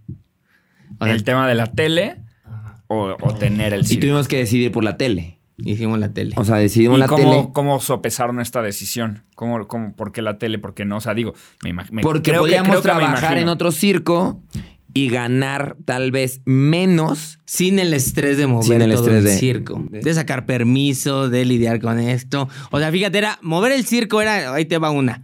A mí un día de mover el circo se me cae la plataforma, todo que es la carpa, en eje 5. Se me cae. al suelo O sea, del al camión. suelo, al suelo y raya el asfalto. se me cae aquí al lado. ¿Y oh, cómo mueves un...? Porque se zafó Se una, zafó una muela que Una era- muela se zafa. estaba enganchada con el Y ¡pum! tractor. Cae. Y porque yo, yo lo seguía en moto, ¿no? Yo iba en la moto y cuando veo eso dije, ya valió. O sea, esto no, ya valió. Y quemando por unas grúas. Y que la levantan y la orillo. Antes de que llegara la patrulla. O sea, ahí me meto en un, en un broncón, se nos salían llantas del... Y hubo otra donde, donde- en Atizapán. Se nos salió que- la llanta. Que, que hasta dice, y que llegó el policía y que le dijo, no, si no, la voy a tener que mandar una grúa. Y este, mándemela, por favor. porque Si no, ¿cómo la muevo? ¿Cómo no la puedo mover? No la iban a poder mover. Y mover el circo, ¿qué significaba a nivel permisos con el municipio? Así, O sea, eso es mucha bronca. Pues de todo. Es mucha bronca. Pues si no traes un papel, pues ahí tienes que... O sea, es todo. Es mucha bronca y es un nivel de corrupción impresionante. O sea, impresionante. O sea, tú vas O y dices, sea, hoy quiero poner mi circo aquí. Nada, te cobran todo. O sea, realmente tú tendrías que pagar solamente una pequeña cantidad, pero vas, le das la lana al de, al de gobierno, le das al jurídico, le das la lana al de protección civil, le das la lana al que llegó a supervisar. o sea, e- eso es lo triste. Y, y te voy a contar algo rápido. El circo es bien bonito, pero el circo pertenece dentro de la sociedad a la parte excluida de la sociedad. O sea, en el circo no existen derechos laborales. O sea, no existe el derecho al trabajo porque un municipio te lo puede decir, no trabajas y ya. No, o sea, no tienes el derecho. Nadie tiene Infonavit ni seguro social. Nadie. Nadie tiene. Y la otra es que tampoco los niños tienen el derecho a la escuela. O sea, porque no hay una escuela. Y no existe una ley en la que el niño que está en la zona pueda ir a la escuela, como por ejemplo en Guatemala. ¿no?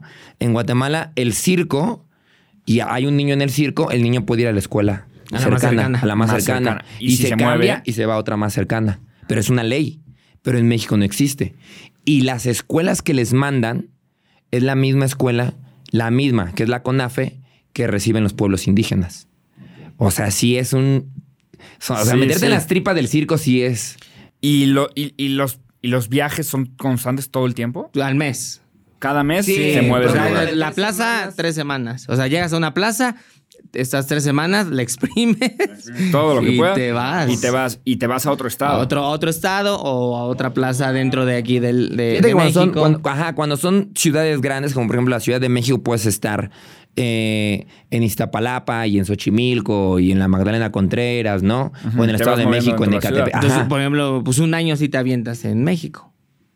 O sea, un año así en, de- en, ahí En los las municipios. delegaciones te, te avientas. Son 16 y Pero al final sí año. estás, sí estás todo el tiempo. Bueno, en este caso, Al en mes. este caso no, pero al final si no, sí estás todo el tiempo viajando. Ah, y el nivel de adaptación también es muy rápido. Como va tu remolque, tu, es tu casa. Entonces, donde estés, pues ya sabes, ¿dónde está la tienda? Aquí ya. Te adaptas muy rápido porque sigues Sí, el ahí nivel de, adaptación es en todo el tiempo 24 ahí. horas. Vives todo el tiempo ahí. O sea, no es tan nómada. O sea, porque sí tienes tu casa y vives ahí. Sí, es tu correcto. O sea, como te traes todo. Exacto, te Te traes, traes, todo. todo. entonces no Ajá. sientes que estás en otro lado. O sea, ¿no? no sientes.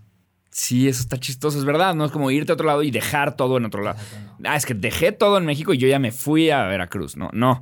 Aquí estoy en Veracruz. Sí, pero con tu- tu todas casa mis rodante sigue ahí. Claro, totalmente. Y este. Y entonces, ¿cómo funcionaba la operación de, de- de cuando ustedes eran los dueños del circo? Pues Mira, ahí uno no teníamos, no estábamos tan. no teníamos tanta experiencia. Ajá, no, no teníamos tanta No. exper- experiencia. O sea, íbamos aprendiendo. La regamos en muchas cosas, en muchas, en muchas. O sea, no era como ahorita que sabemos los roles, De ¿no? cada Cada quien. quien, lo hacía. Y ahí, como vendían boletos, también era distinto. Pues nosotros íbamos, o sea, no sabes, pero ahí tú te tenías que ir a anunciar. Yo conseguía carritos de los más baratos y ahí yo me subía y me iba yo a anunciar. Y tú ibas anunciando. Y yo iba anunciando y luego llegaba a- en la tarde y ya me, me ponía yo de Es que cuando ya es tu empresa, o sea, tú tienes que hacerle de todo. Sí, obvio, claro. O sea, de todo, de O todo. sea, yo, eh, yo ya regresaba de anunciar y yo era el malabarista, el que hacía el mástil, otra vez lo sacábamos y, el- y en la segunda parte eran los destrampados.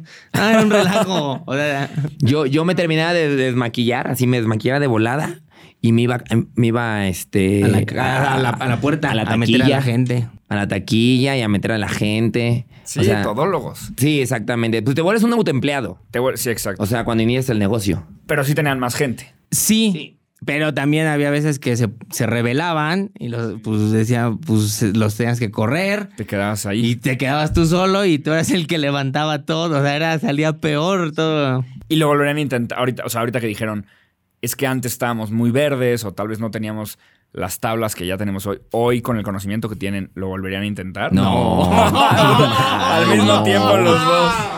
No. No, cre- creemos que hay otros modelos de negocio donde puedes. O sea, yo, yo sí hacer lo, más yo, cosas. yo sí lo intentaría por amor, porque me gusta, pero tendría a alguien encargado.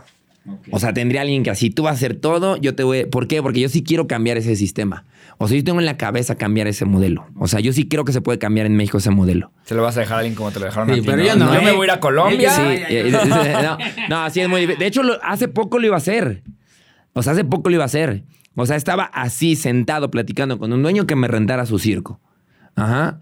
Pero yo estaba cegado. O sea, ¿por qué? Porque me gusta. Como me gusta, yo sí, sí lo quiero. No Era sé qué. como la misión, ajá. No, la emoción. Mi emoción estaba arriba, mi inteligencia estaba abajo. O sea, yo iba muy, muy emocionado. Y de repente me empieza a decir, sí, pero quiero. Y, empiezo, sí. Así me paré, te lo juro, te lo juro. Ya, se acabó, no lo quiero. Y sin me salí. O sea, le dije, no, ya no lo quiero, no lo quiero, no lo quiero. O sea, el chavo dijo, ¿pero por qué te pones así? No, pues porque por- mi cabeza empezó a- a pasar números. Y cuando llegué con él y le conté, resulta que teníamos que trabajar. Te voy a decir cuánto teníamos que hacer. Ajá. En una función para poder mantener ese circo. Ajá. 120 mil pesos Por función. por función para poderlo mantener. 120 mil. Y de repente fue... Mantenerlo. Sí, mantenerlo. Sin ganar dinero. Mantenerlo. Y estar trabajando. Ajá. Y fue cuando dije, no, no, no, no, no, no, no, está muy loco eso. No va a pero, mi- pero como en ese momento mi emoción era más grande. O sea, aún teniendo la experiencia de que ya le he regado tantas veces, o sea, como a- amo mucho ese negocio, le iba literal a cajetear, pero feo, o sea, Pero con amor. con amor, con amor. Ajá.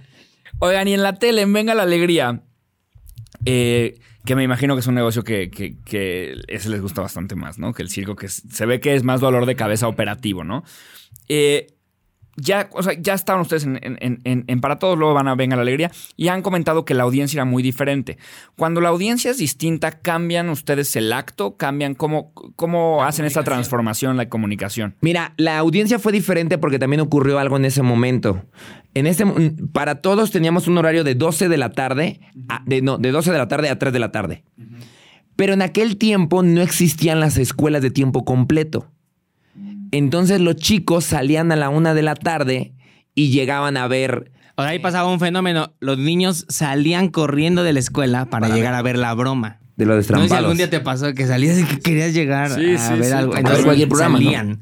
Eso les pasaba a los niños. Vamos a correr, correr, porque van a, vas- no, para ver la broma. Que todos sabían que cerraba el programa de la broma a las 3 de la tarde. Entonces les daba tiempo perfecto. Venga la alegría es un programa matutino.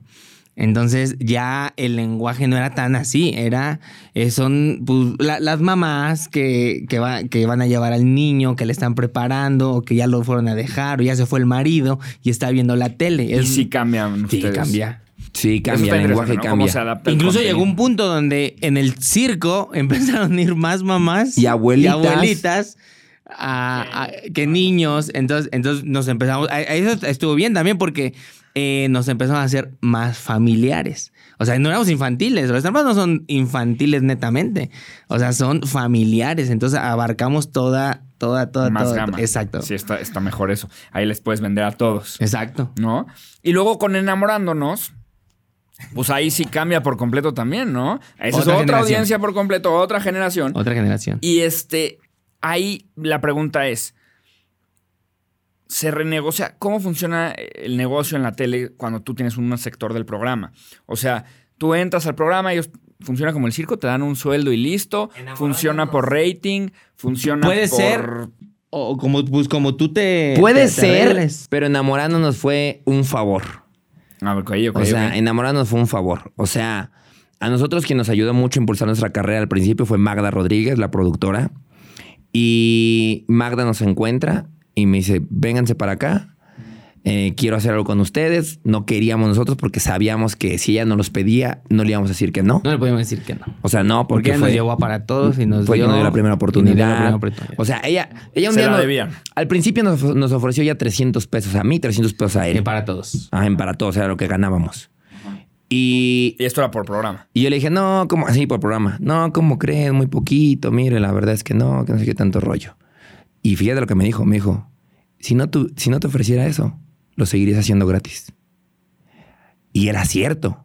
O sea, lo seguiríamos haciendo gratis, ¿no? Pero lo seguirías haciendo gratis eh, por el tema de la exposición que te da la Sí, es que la exposición es completamente alta. Es como en algún tiempo todo el mundo quería estar en Badaboom, ¿no?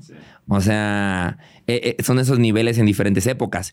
Y entonces cuando llegamos a, a enamorándonos, pues nos agarra Magda, o sea, mi hijos, quiero ir con, que vengan, no sé qué, nos convence, vamos. Eh, no queríamos quedarnos, pero nos damos cuenta que es un lugar de una libertad creativa impresionante que ella nos dio. O sea, muy, muy, o sea, ahí muy podrían hacer cañón. mucho más que en Venga. la Eh, Alegría. eh, ajá, nosotros le llamamos, es Eh, un cubo. Era otro cubo. Es un cubo, y entonces en Venga la Alegría ves esta cara.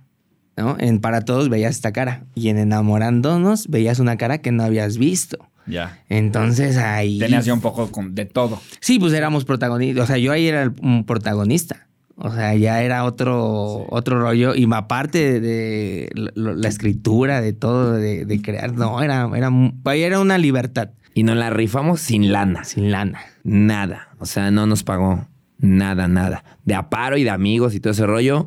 Pero creo que fue donde.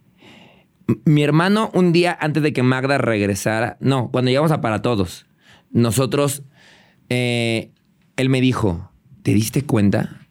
Siempre hemos producido como produce Magda. siempre pensando en la gente, siempre pensando en el involucrarla, siempre en haciendo esto, canciones, el otro. Y le dije, sí. Y fue cuando dijimos, vamos, o sea, prácticamente enamorarnos fue como la maestría. O sea, como hacer una maestría. O sea, Por gusto. por gusto. Justo.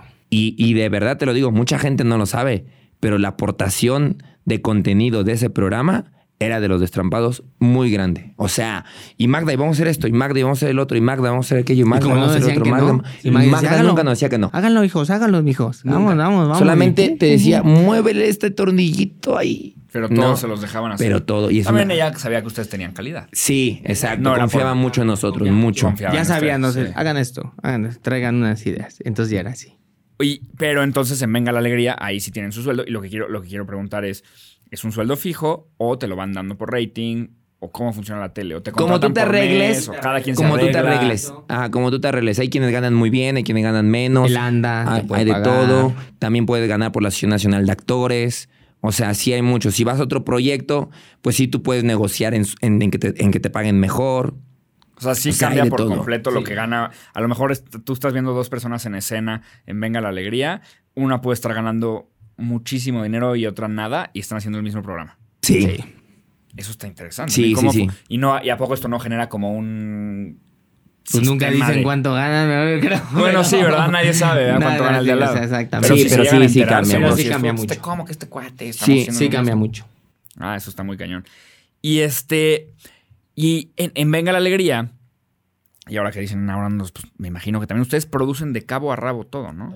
Todo, todo, ¿Cómo, todo, cómo es todo. este proceso? O sea, desde la idea hasta vamos a escribirla, hasta vamos a grabarla, editarla. Y el video que sale en la televisión nacional salió de sus laptops. Sí, de Exacto, laptops. de laptops, mandada por WeTransfer y listo. Pero eso fue por una necesidad, porque antes, o sea, ¿cómo, cómo ocurre eso? Pues yo estaba, eh, antes, pues tenías que ir con el editor. Antes eran cassette y ibas a ingestarlo y ya te pasaban el cassette al disco duro y ya tú calificabas el material. Y entonces, como lo que hacemos nosotros es comedia, pues sí tienes que estar sentado con el editor para decirle el timing exacto. Sí, si no se que cae el chiste. Entonces, venga la alegría en ese entonces, este, Editaban en la madrugada. Entonces, imagínate, grabé toda la tarde y en la noche ya estaba yo ahí. Con el editor, así. sí, con el editor. Así mete la meta, salíamos a las 4 de la mañana, 6 de la mañana, para a las 10, 11 Volver a ya volver a grabar. Entonces, un día pasó algo que el editor, estábamos así, le digo, muévele, y el editor estaba así. Dormido. Dormido. Dos, tres de la mañana, de verdad. ¿Y qué- cómo viste esa broma? Y, y me dio mucho coraje a mí. Y yo dije, no, yo voy a aprender eso. Yo tengo que aprender eso. O sea, yo dije, yo tengo que aprender eso para no depender de él. Y lo primero que aprendí fue Habit. Fue Avid, fue el Avid. Y, era, y entonces después yo en mi compu y luego ya conseguí una casetera de, de esas Handycam y por Firewall, creo, bajaba la... Y yo ya en mi casa yo ingestaba, yo ya tenía todo y ya nada más iba al canal y les entregaba el disco duro. Todavía no estaba WeTransfer como en ese entonces. Ya terminó. Ya terminado, ya, ya nada, le ¿Y dejaba el disco duro. Porque yo nunca me hubiera imaginado que una cosa que sale en tele está producido. Este. Pues, o sea, que te den esta, esta libertad de que tú lo, tú lo, to- lo- ha- haga la edición y tú lo No, no lleves, existe todo. esa libertad. No existe. Ah, ok, Es esto una, es un fue una caso especial. necesidad porque nosotros si no, no teníamos, Ya no teníamos tiempo. O sea, si no yo no hacía eso, no teníamos tiempo. Ahora, después de ahí nosotros le- les explicamos. O sea, algo que sí tiene Oscar, que es la parte que le toca, o sea, ay, sí, las funciones Josi y ese rollo, ¿no? Pero lo que tiene él es de que sí tiene una visión muy grande. O sea, él sí tiene una visión que de repente yo digo, estás loco, y yo no le sigo los juegos, ¿no? Pero cuando, conforme fue pasando el tiempo, me di cuenta que sus locuras sí daban fruto. Y una de las cosas que dijo él es, yo ya no quiero salir a grabar con ningún camarógrafo. Y le dije, estás loco. ¿Cómo crees? Y me dijo, me compré esta GoPro. Ajá. Y mandé a pedir a Estados Unidos un estabilizador. Todavía ni llegaban y aquí. todavía no llegaban a México. Ajá. Y antes que era una camarota. Sí. O sea, tenías al, al este y, Pero es y que ¿sabe eso- qué? Corta porque no se escuchó el micrófono. Y, "Joder". y entonces cuando empezamos a usar este Era un estabilizador, y una GoPro. Y fuimos los primeros que lo hicieron en México. en en televisión. televisión. O sea, esto- eso fue hace Como ocho años. Ocho años. Ajá. Entonces les quitamos a los camarógrafos y hoy la Redu- gente. reducimos costos. Uno, reducimos costos. O sea, porque a la televisora le cuesta ese camarógrafo. Yo ya no lo usaba. Y llevabas tu GoPro. Y además creo que es Y más fácil grabar una para nota nosotros. si no tienes la cámara. Muchísimo más rápido.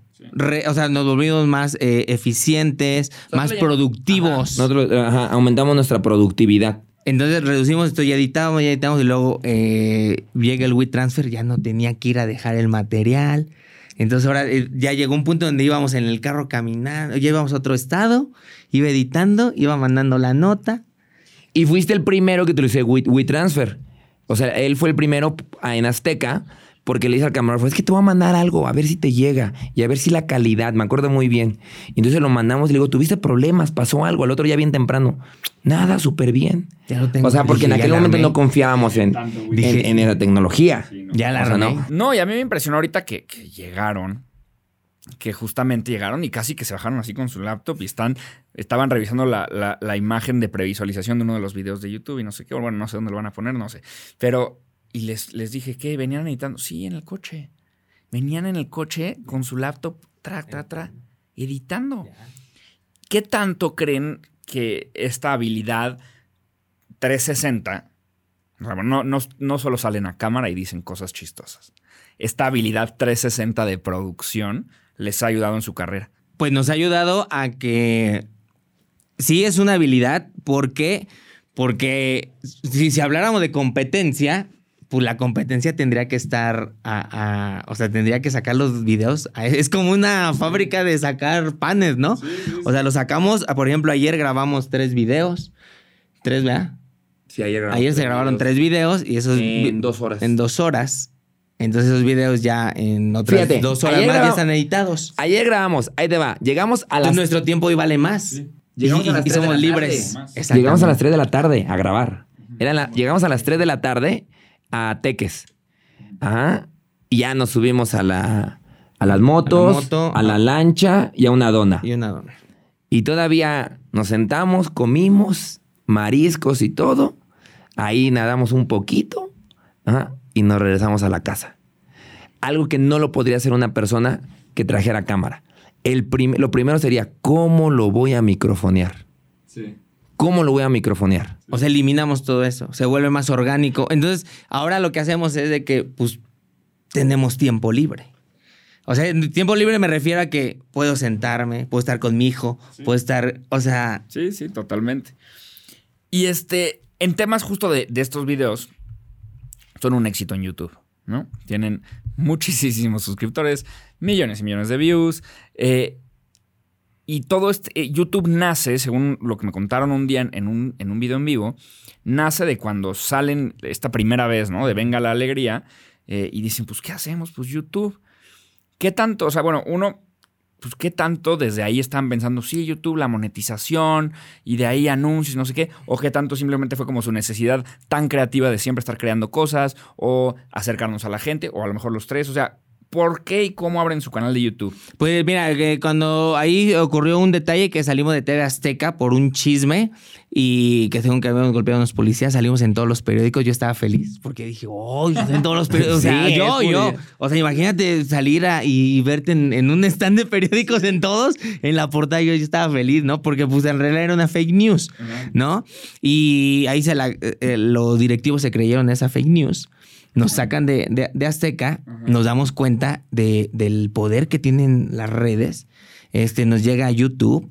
Y, y me acuerdo muy bien que cuando yo- eh, la, la chica de YouTube me dice, oye, ¿cuántos videos pueden hacer a la semana?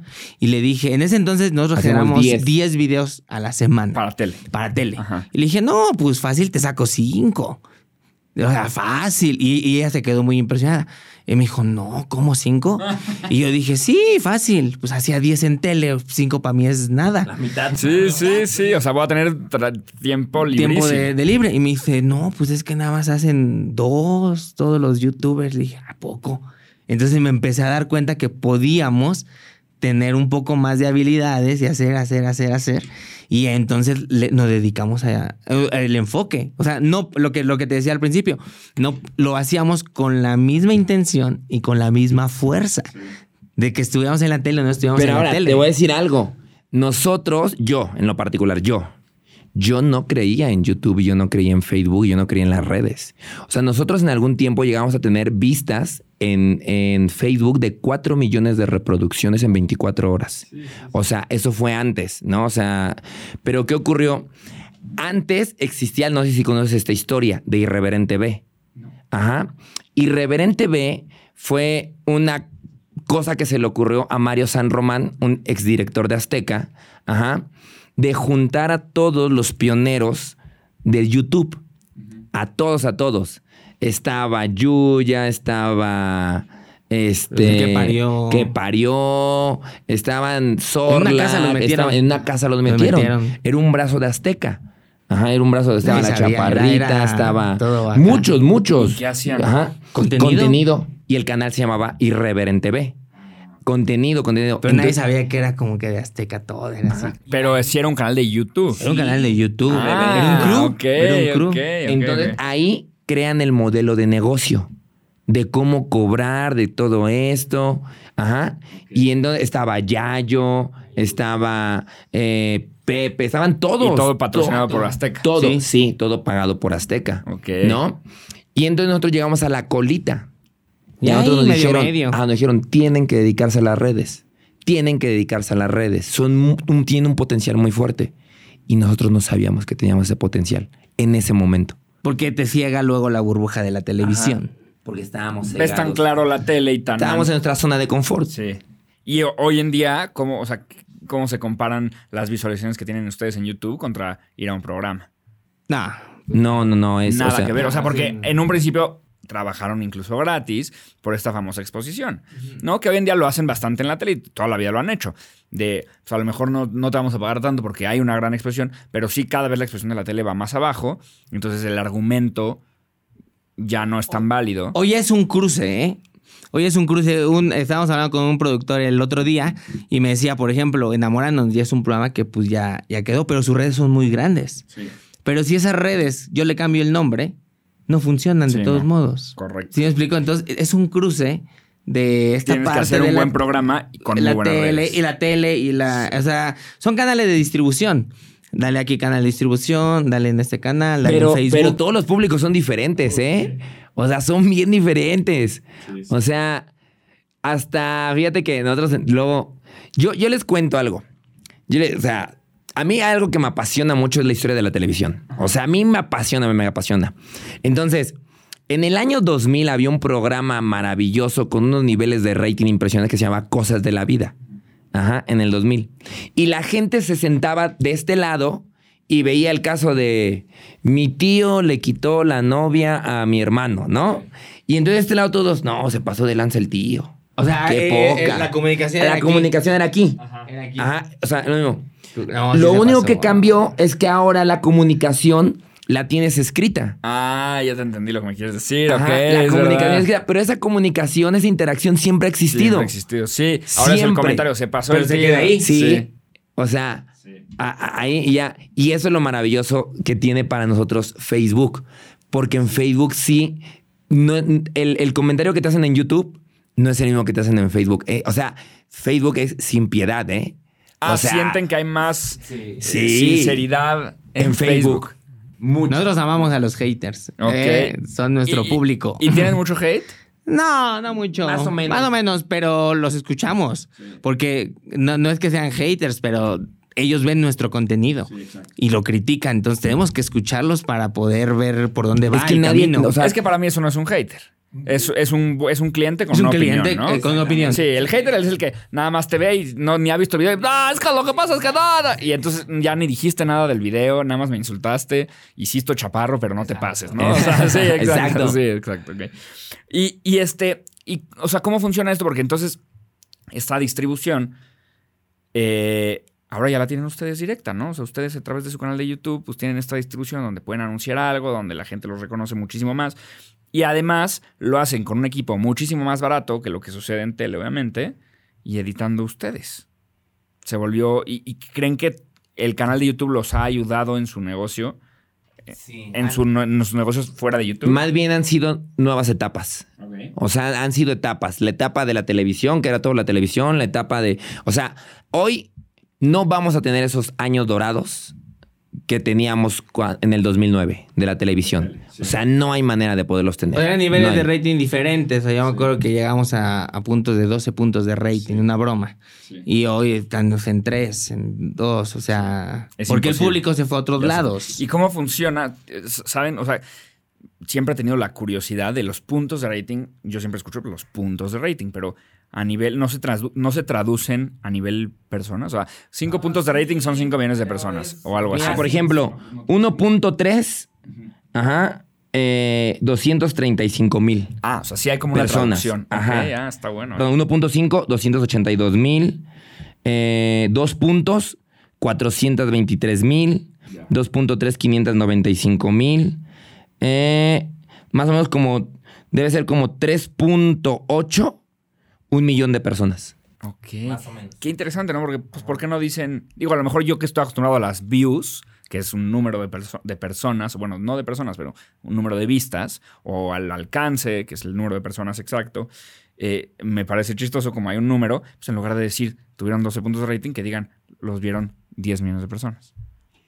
Ah, también lo dicen. Es que Sí, está pero también dividido. te lo mandan. Ajá, está Pero son dividido. más Mira, te lo voy a números. enseñar. Sí. Números. O sea, aparece millones de personas, rating, miles de personas. Ajá. Sí. O sea, Te mandan todo. Todo Sí. el desglose. Pero luego uno ni beso, ¿eh? O sea, no nos lo dan así como, ay, den.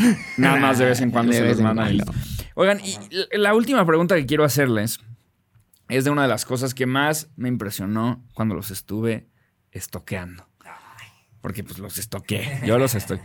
Tienen un hotel. Un ¿Qué- hotel. qué- qué? Una locura. O sea, eso es una.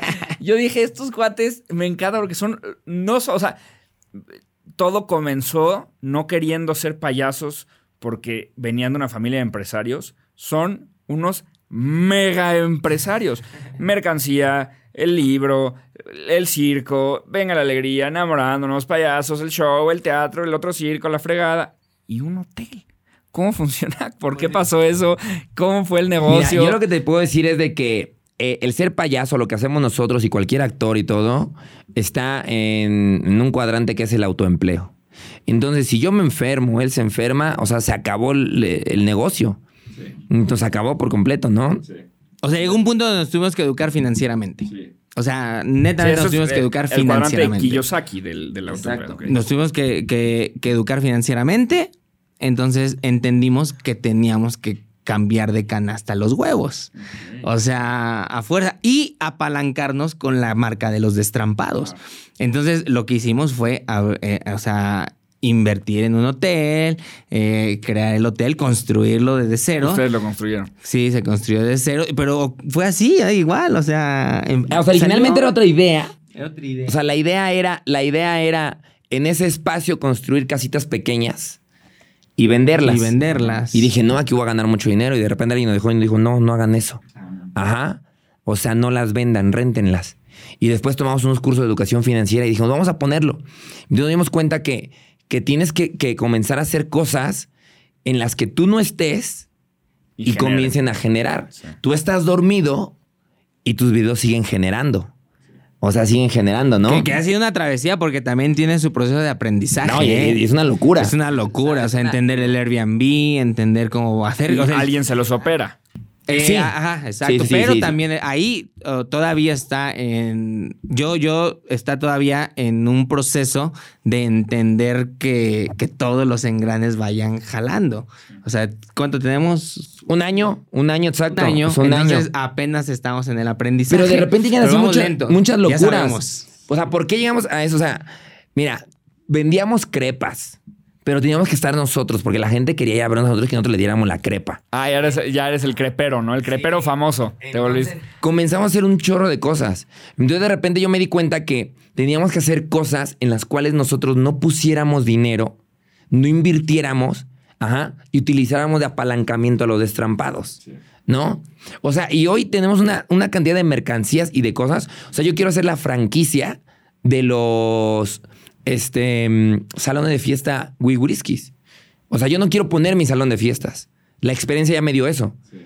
Yo quiero vender la franquicia. ¿No? Y que esté todo brandeado. de los Exactamente.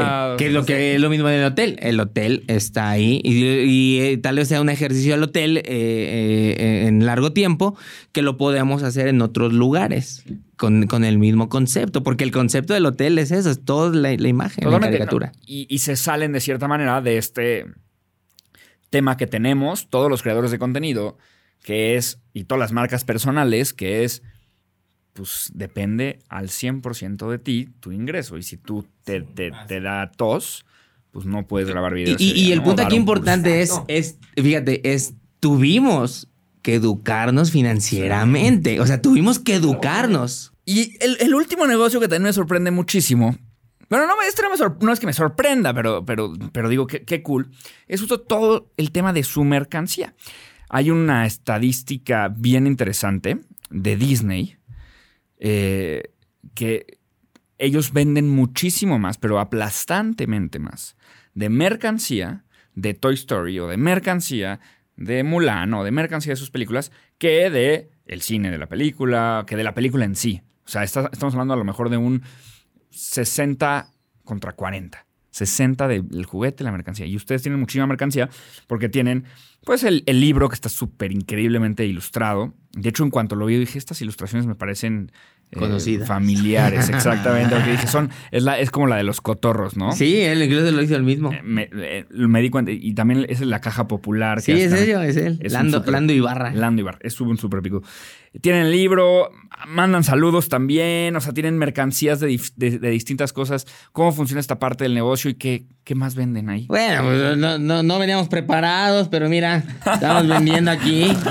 Eso se lo trajimos. El peluchiriski, el peluchiriski. El Además, sácalo, peluchiriski. sácalo para que la gente lo vea. Para que la gente Eh. lo compre. No. Eh. Diviértete con los peluchiriskis.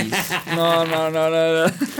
Fíjate que lo que pasa es de que comienza a ser una marca y todas las marcas tienen souvenir. O sea, la marca que tú me digas, Oye, está buenísimo. hay un souvenir de la marca, ¿no? y este, y el souvenir de la marca. O sea, hasta Coca-Cola tiene sus trenecitos, tiene, tiene Sí, su. totalmente. de- yo recuerdo que mi papá vendía una, una ficha de Coca-Cola con teléfono. Con Era- teléfono. Ajá, que era un teléfono, una ficha de Coca-Cola grande. Era un teléfono, me acuerdo que mi papá lo vendía. Y, y de repente das cuenta que, que tienes que meterle a todo. O sea, Sácate más, sácate te más, sácate más. O sea, comienzas, Oye, están geniales. Comienzas a crear activos. como marioneta. o sea, comienzas a crear Eh, ti, activos ¿eh? Ajá. que, que te van dando. Ah, es el libro que Ese es decía. el libro, exacto. Está espectacularmente ilustrado. Me tardé dos años en hacerlo. ¿Neta? Sí. Las gorras. Si, si hubieras escogido otro ilustrador, igual me tardaba menos, ¿no? Pero- Le digo siempre a Lando. Eh, gorra destrampada. Estas tienen algo interesante. Ah, yo las están hago. autografiadas. Yo las hago. Tenemos toda la maquinaria en. Ah, ¿neta? Pues yo, es que yo sobrevivía de esto. O sea, de esto yo sobrevivía, de esto yo vivía. Y es que antes ustedes también hacían todos sus, sus, sus- Sí, su Oscar, ropa y sus Oscar vendía. todo, O sea, como era diseñador. Estas, o sea. Tienen todo. No, estoy emocionadísimo por este libro. Entonces, esta pero esto es lo que, pues igual te, te empiezas a apalancar, empiezas a generar activos de, de- No, de este otras libro estoy cosas. bien emocionado. No, y, y yo creo que se lo sacamos en plena pandemia, 50 ¿eh? maneras de batear. Sí, e- ese lo hice de, de enamorándonos de todos los pretextos que decían para batear y los iba anotando y pues salió un libro. Está fantástico. Ay, No, no, no. Lando es un gran, gran, gran diseñador. Y el equipo que tiene Lando es impresionante. O sea, es eso. Y el hotel está, tiene, estos cuadros están en el hotel, está ilustrado también por Lando. O sea, es, es- es una maravilla Oye, este libro. Tienes el sello. Esto no es un bestseller. En serio no. lo es.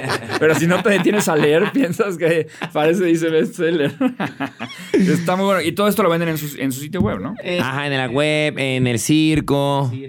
O sea, la idea es que se comienza a convertir en, en- en otras, en otros lados. Y fíjate que esto no solamente lo hacemos nosotros, ¿no? O sea, también un payaso, o sea, hablando del negocio, lo hace lo- al principio. Cualquier payaso lo- la, lo hace La, esto. la naricita, todo, ¿no? Y la idea es, pues, tener más, más ingresos. O sea, conseguir la mayor cantidad de ingresos con, con lo que Sí, o sea, realizas. ya no te quedas con un activo pequeño, ot- otro buscas y ya, si no si te falló uno, ya tienes de otro. Fíjate, ahorita ¿no? que estábamos platicando y que me hiciste recordar mucho, porque la, neta, o sea, pasamos por desde que empezamos y recorrer esto. O sea, si yo tuviera que dar un consejo hoy, diría, así como el libro de Piolo, ¿no? aviéntate. Aviéntate, ya sabrás. O sea, aviéntate. Ya luego O sea, ves. Sí. Exactamente, o sea, sola, porque la, la verdad es que ahorita dije, ¿cómo nos aventamos con el circo? ¿Cómo nos aventamos con lo del hotel? O sea, ¿cómo nos aventamos a, a ser payasos? ¿Cómo nos hemos aventado a...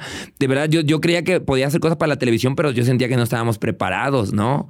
O sea, aviéndate. O sea, sí, No, sí, creo que es algo... ustedes son bastante empresarios y bastante valientes también. Que eso es justo lo que, ¿no? O sea, aviéntate a los negocios.